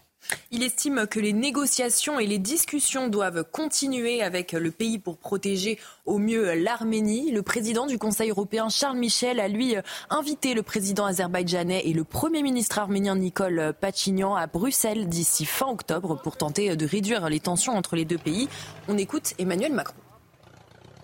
Moi, je me souviens aussi des deux dernières réunions où, euh, en marge de Chisinau comme de Prague, le président Aliyev s'était engagé à ne jamais utiliser la force dans le Nagorno-Karabakh. Voilà. Donc ce n'est pas, la France qui a un problème avec euh, l'Azerbaïdjan, c'est l'Azerbaïdjan qui a un problème aujourd'hui avec les engagements qu'elle prend, avec le respect de sa propre parole et avec le respect des, droits du droit international. Donc je pense que le temps n'est pas aux sanctions, parce qu'elles seraient contre-productives et elle ne permettrait pas au mieux de protéger justement le territoire arménien et ses populations. Deux ans de prison avec sursis, retraite totale de l'autorité parentale pour cette mère à Rennes. Vous vous en souvenez, elle avait caché l'existence de son fils pendant 15 ans. Le procès se déroulait aujourd'hui au tribunal correctionnel de Rennes. En mai dernier, Stéphanie D pardon, emmène son fils de 14 ans à l'hôpital. L'adolescent euh, alerte alors hein, les médecins puisqu'il pèse 25 kilos depuis. Il a été euh, placé à l'aide sociale à l'enfance. On écoute la mère à la sortie de son procès. Euh, je suis déçue, voilà, parce que ce que je souhaite, évidemment, c'est que mon fils soit heureux, épanoui, qu'il puisse retrouver sa liberté. Et là, pour l'instant, euh, la décision euh, de, la juge ne va pas dans ce sens. Donc euh, mon fils souffre au quotidien, il n'a pas, il se fait raqueter, et il, est, il, a des privations alimentaires et autres. Il n'a il n'a pas euh, la réponse à ses besoins. Et là, la, décision pour l'instant de la juge, c'est de maintenir euh, ça. Donc euh, je, ne peux juste pas comprendre et j'espère toujours qu'il va sortir le plus rapidement possible pour retrouver sa pleine, pleine vie d'être humain. Voilà. Vous allez faire appel de ce, de ce jugement? Oui, je pense, oui. La justice belge refuse encore de renvoyer Salah Abdeslam en France, estimant que la peine française pourrait violer la Convention européenne des droits de l'homme. Le début d'une procédure qui pourrait prendre du temps alors qu'il devait revenir en détention en France après son jugement en Belgique pour les attentats de 2016 à Bruxelles. La Cour d'appel belge a suspendu temporairement ce transfert. Jean Reynard, avocat des familles de victimes du 13 novembre, était sur le plateau de Pascal Pro ce matin. On l'écoute. L'État belge euh, s'est engagé envers la France et même le transfert est, prévu pour le 12 octobre. Il était prévu le 30 septembre et le transfert est, programmé de nouveau pour le 12 octobre avec le GIGN, tout ça qui, serait positionné pour ramener M. Abdeslam dans une prison française. Pour, autant, en, l'état, un juge a, pris une décision contraire.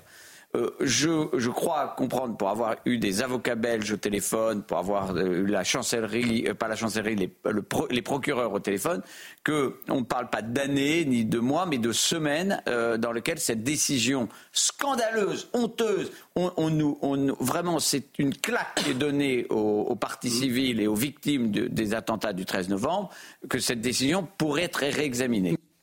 C'est un nouveau point de crispation hein, entre euh, Paris et, Bruxelles. C'est quand même dingue hein, cette, euh, cette affaire. La France qui le met à disposition de la Belgique pour ce, ce procès des attentats de Bruxelles qui dit finalement, pardonnez-moi, et une juge belge qui dit non, finalement la peine française, elle n'est pas légale, c'est, c'est inhumain ce que la France a, a, donné comme sanction à cet homme. Pardon.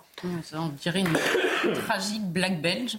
Euh, vous savez, connaissez la phrase de, de Talleyrand euh, quand je me contemple, je me désole, comme je me, quand je me compare, je me console. Ben, vous voyez, la France qui est quand même euh, de temps en temps ubuesque dans, dans son traitement de, de, ces terroristes, eh bien, elle a encore une marge de progression dans le ridicule, avec la, la, le ridicule et, l'horreur d'ailleurs, parce que je dis ridicule, mais il n'y a pas que du rire hein, quand on entend euh, cet, cet, avocat. Il faut se rappeler quand même que c'est des faits. Alors pour être pour être euh, le, le, plus juste possible, c'est pas la, la, justice belge en tant qu'entité hein, qui refuse le retrait, de, le retour de Salah Abdeslam en France. C'est une juge, c'est une seule juge pour l'instant qui a qui a pris cette décision au nom du peuple belge, ah évidemment.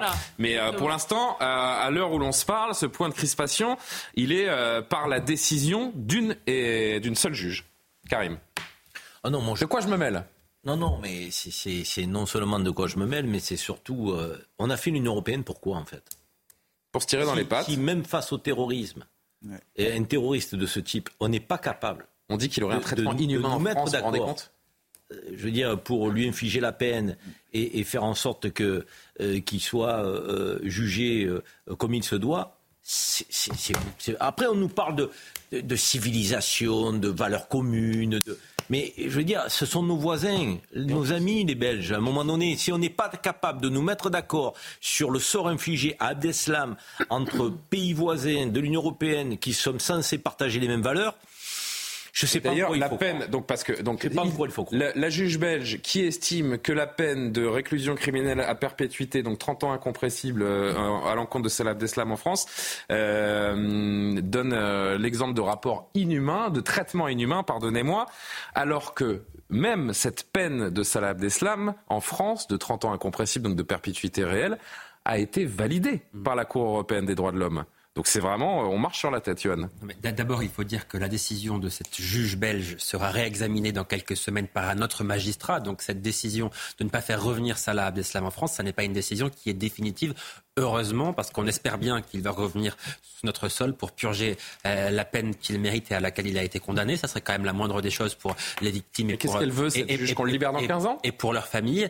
Euh, mais on a quand même, de fait, un problème avec la justice belge, parce que euh, il est évident que si on avait su ça, il, non, mais il est évident que si on avait su ça, euh, Salah Abdeslam n'aurait pas été transféré en, Belgique. Ah, et vous avez rappelé l'imam Iqwissem, c'est vrai que la France souhaitait qu'il revienne précisément à Paris, et la justice belge a belge a décidé de le renvoyer directement au Maroc, par exemple. Donc on a un problème avec la justice belge. Euh, peut-être faudrait-il, pendant un temps, le temps que ce problème soit réglé, ne plus transférer aucun prisonnier français en Belgique si jamais la situation devait se reproduire. En tout cas, il faut qu'on tire les leçons de tout cela, que euh, le garde des Sceaux français discute avec euh, le ministre de la Justice belge pour que ces situations qui sont scandaleuses et qui doivent être douloureuses pour les familles des victimes ne se reproduisent pas. Je rappelle que Salah Abdeslam hein, est impliqué et a participé aux attentats du, de septembre 2015, euh, de novembre 2015 au, Bataclan qui ont fait 131 morts dans, dans la capitale. Huit établissements scolaires ont dû fermer à, Grenoble à cause de fausses alertes à la bombe. Hier, dans l'un d'eux, un courrier électronique a suscité la panique à l'initiative. Un élève de 12 ans, il a été auditionné aujourd'hui. Des actes qui se multiplient sur le territoire. 47 fausses alertes à la bombe ont été recensées par l'éducation nationale sur les trois premières semaines de la rentrée. À l'origine de ces alertes, des élèves, une situation qui inquiète les policiers qui doivent déployer d'importants dispositifs humains et matériels. Une enquête a été ouverte par le parquet de l'Isère. Yael Benamou. 7 heures ce mercredi matin, le secrétariat de ce collège grenoblois reçoit un mail très inquiétant. Une bombe aurait été déposée dans cet établissement privé et serait déclenchée à 9 heures. Nous n'avions pas d'élèves à cette heure-là, donc euh, on, a, on a sorti le personnel de l'établissement et on a aussitôt prévenu les familles avec les services numériques de communication de l'établissement pour leur dire que le collège serait fermé parce qu'on a une, alerte à la bombe. Aussitôt, la police est prévenue, un périmètre de sécurité se met en place autour du collège. En fin de matinée, tous les doutes sont levés. Ce phénomène se multiplie, ce qui préoccupe les forces de l'ordre. Généralement, c'est beaucoup de jeunes qui font ça pour éviter d'aller au collège. Il faut prendre un peu de la hauteur et que ces jeunes-là aient conscience du métier de policier et aient conscience de euh, l'utilité de la police pour certaines missions. Et tant que mes collègues sont employés sur ces missions-là, ils ne peuvent pas secourir d'autres personnes qui en auraient vraiment besoin. D'après l'éducation nationale, il y a eu 47 fausses alertes à la bombe les trois premières semaines de la rentrée. On passe à cette vidéo, ce clip de la préfecture de police de Paris qui a fait polémique. On y voit des agents de la BRI en pleine perquisition euh, devant un, appartement avec en fond une chanson de rap qui annonce, alors je vous, je vous cite, hein, chère euh, Maureen, l'arrivée des keufs. Tout à fait, l'arrivée des keufs. Donc cette nouvelle Les keufs, c'est la police. Exactement. c'est ça. J'ai été jeune un jour. cette nouvelle campagne de communication enflamme la toile. Hein. Certains apprécient l'humour de la préfecture qui, en plus de cette chanson donc, qui annonce l'arrivée des keufs, a écrit en description 6 heures du matin, deux points trop tôt pour les chocolatines. Alors d'autres n'ont pas vraiment compris euh, le but. On regarde la séquence.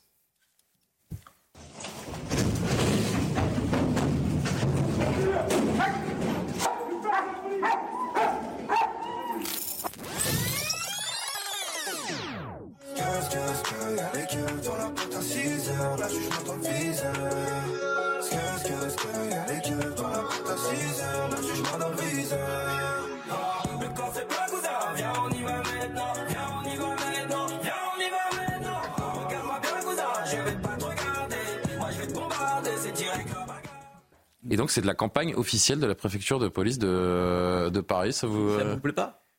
Moi, j'ai pas d'avis. Je sais pas quoi en penser en fait. Euh, je vois pas l'intérêt. Déjà, je ne sais pas à qui. À quel moment ça donne envie de s'engager Mais déjà, à qui on s'adresse À qui on s'adresse Aux jeunes? Mais les jeunes. Euh, en, quoi ça vous donne pas envie de vous engager? Moi, je vois une police en action donc euh, qui. Euh, non mais c'est le, c'est de chevaucher euh, les images de la police en action avec du rap qui le rap, les jeunes. C'est, c'est, le rap, c'est, c'est une musique aujourd'hui qui est la plus vendue en France. C'est vrai. Depuis longtemps d'ailleurs. Dans l'industrie musicale, c'est la musique qui marche le mieux. Oui, oui. dire, et en même temps, il, qu'est-ce qu'il dit? Qu'à Donc c'est la bonne matin, les, les, policiers arrivent et qu'il appelle les keufs parce qu'effectivement c'est le langage. Il y a beaucoup. Ouais, mais les keufs. vous savez ce que ça veut dire les keufs quand même. Enfin, les flics.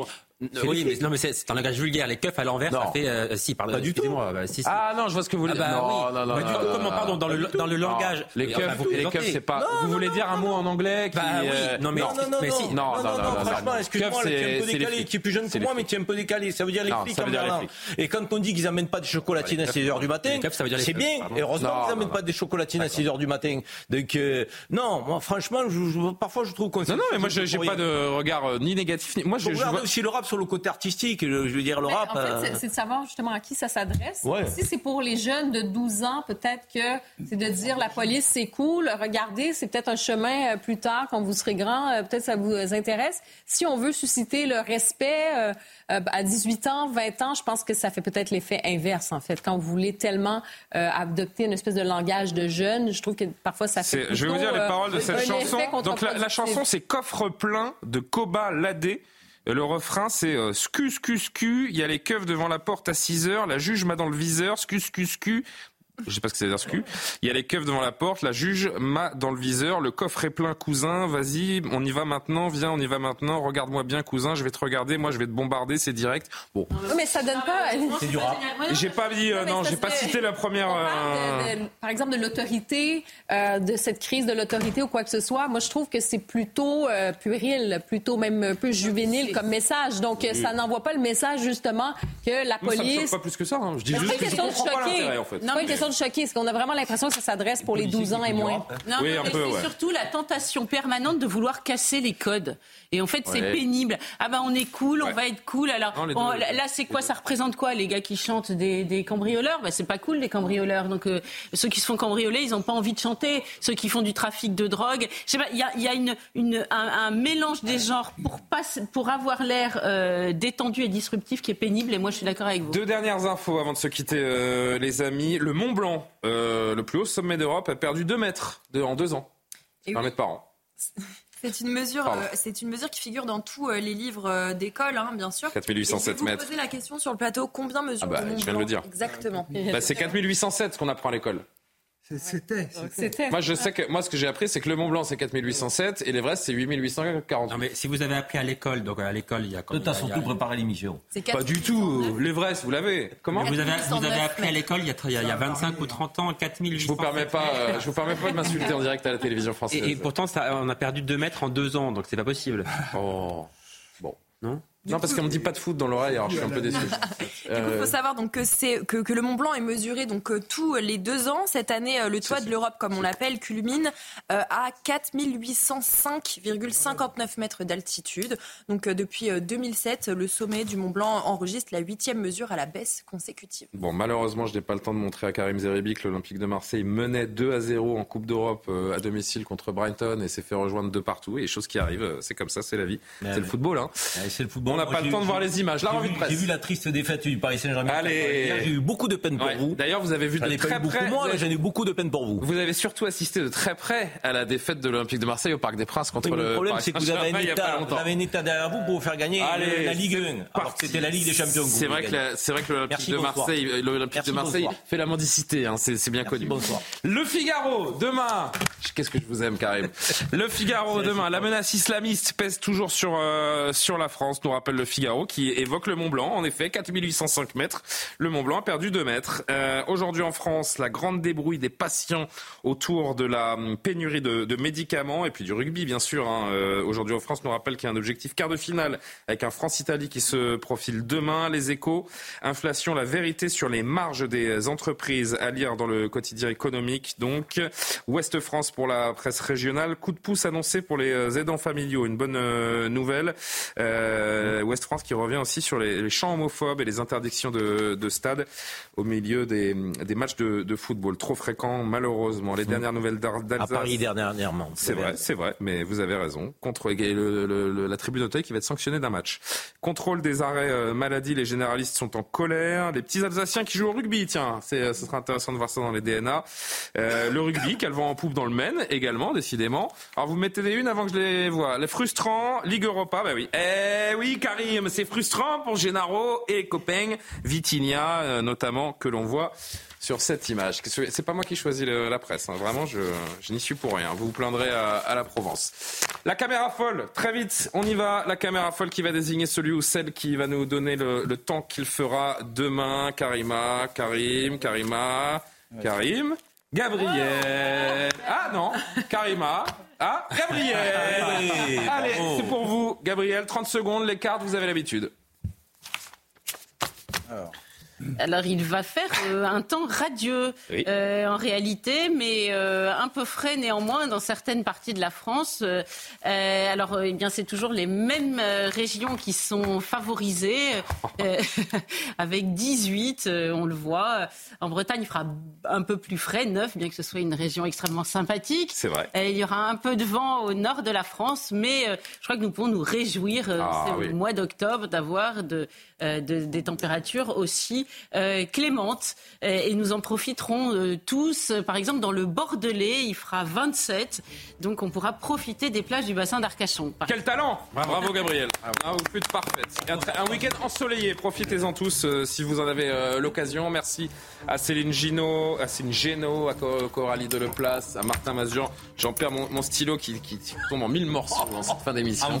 J'ai remercié tout le monde. Je vous ai remercié tous les six. Je remercie nos téléspectateurs. Je vous souhaite un très bon vendredi soir en compagnie d'Olivier de Kerr en Fleck. Et je vous, je vous dis à lundi. Bonne nuit sur CNews. À très vite. Vous allez partir en 4 mois. Mom deserves the best, and there's no better place to shop for Mother's Day than Whole Foods Market. They're your destination for unbeatable savings, from premium gifts to show-stopping flowers and irresistible desserts. Start by saving 33% with Prime on all body care and candles. Then get a 15-stem bunch of tulips for just $9.99 each with Prime. Round out Mom's menu with festive rosé, irresistible berry chantilly cake, and more special treats. Come celebrate Mother's Day at Whole Foods Market.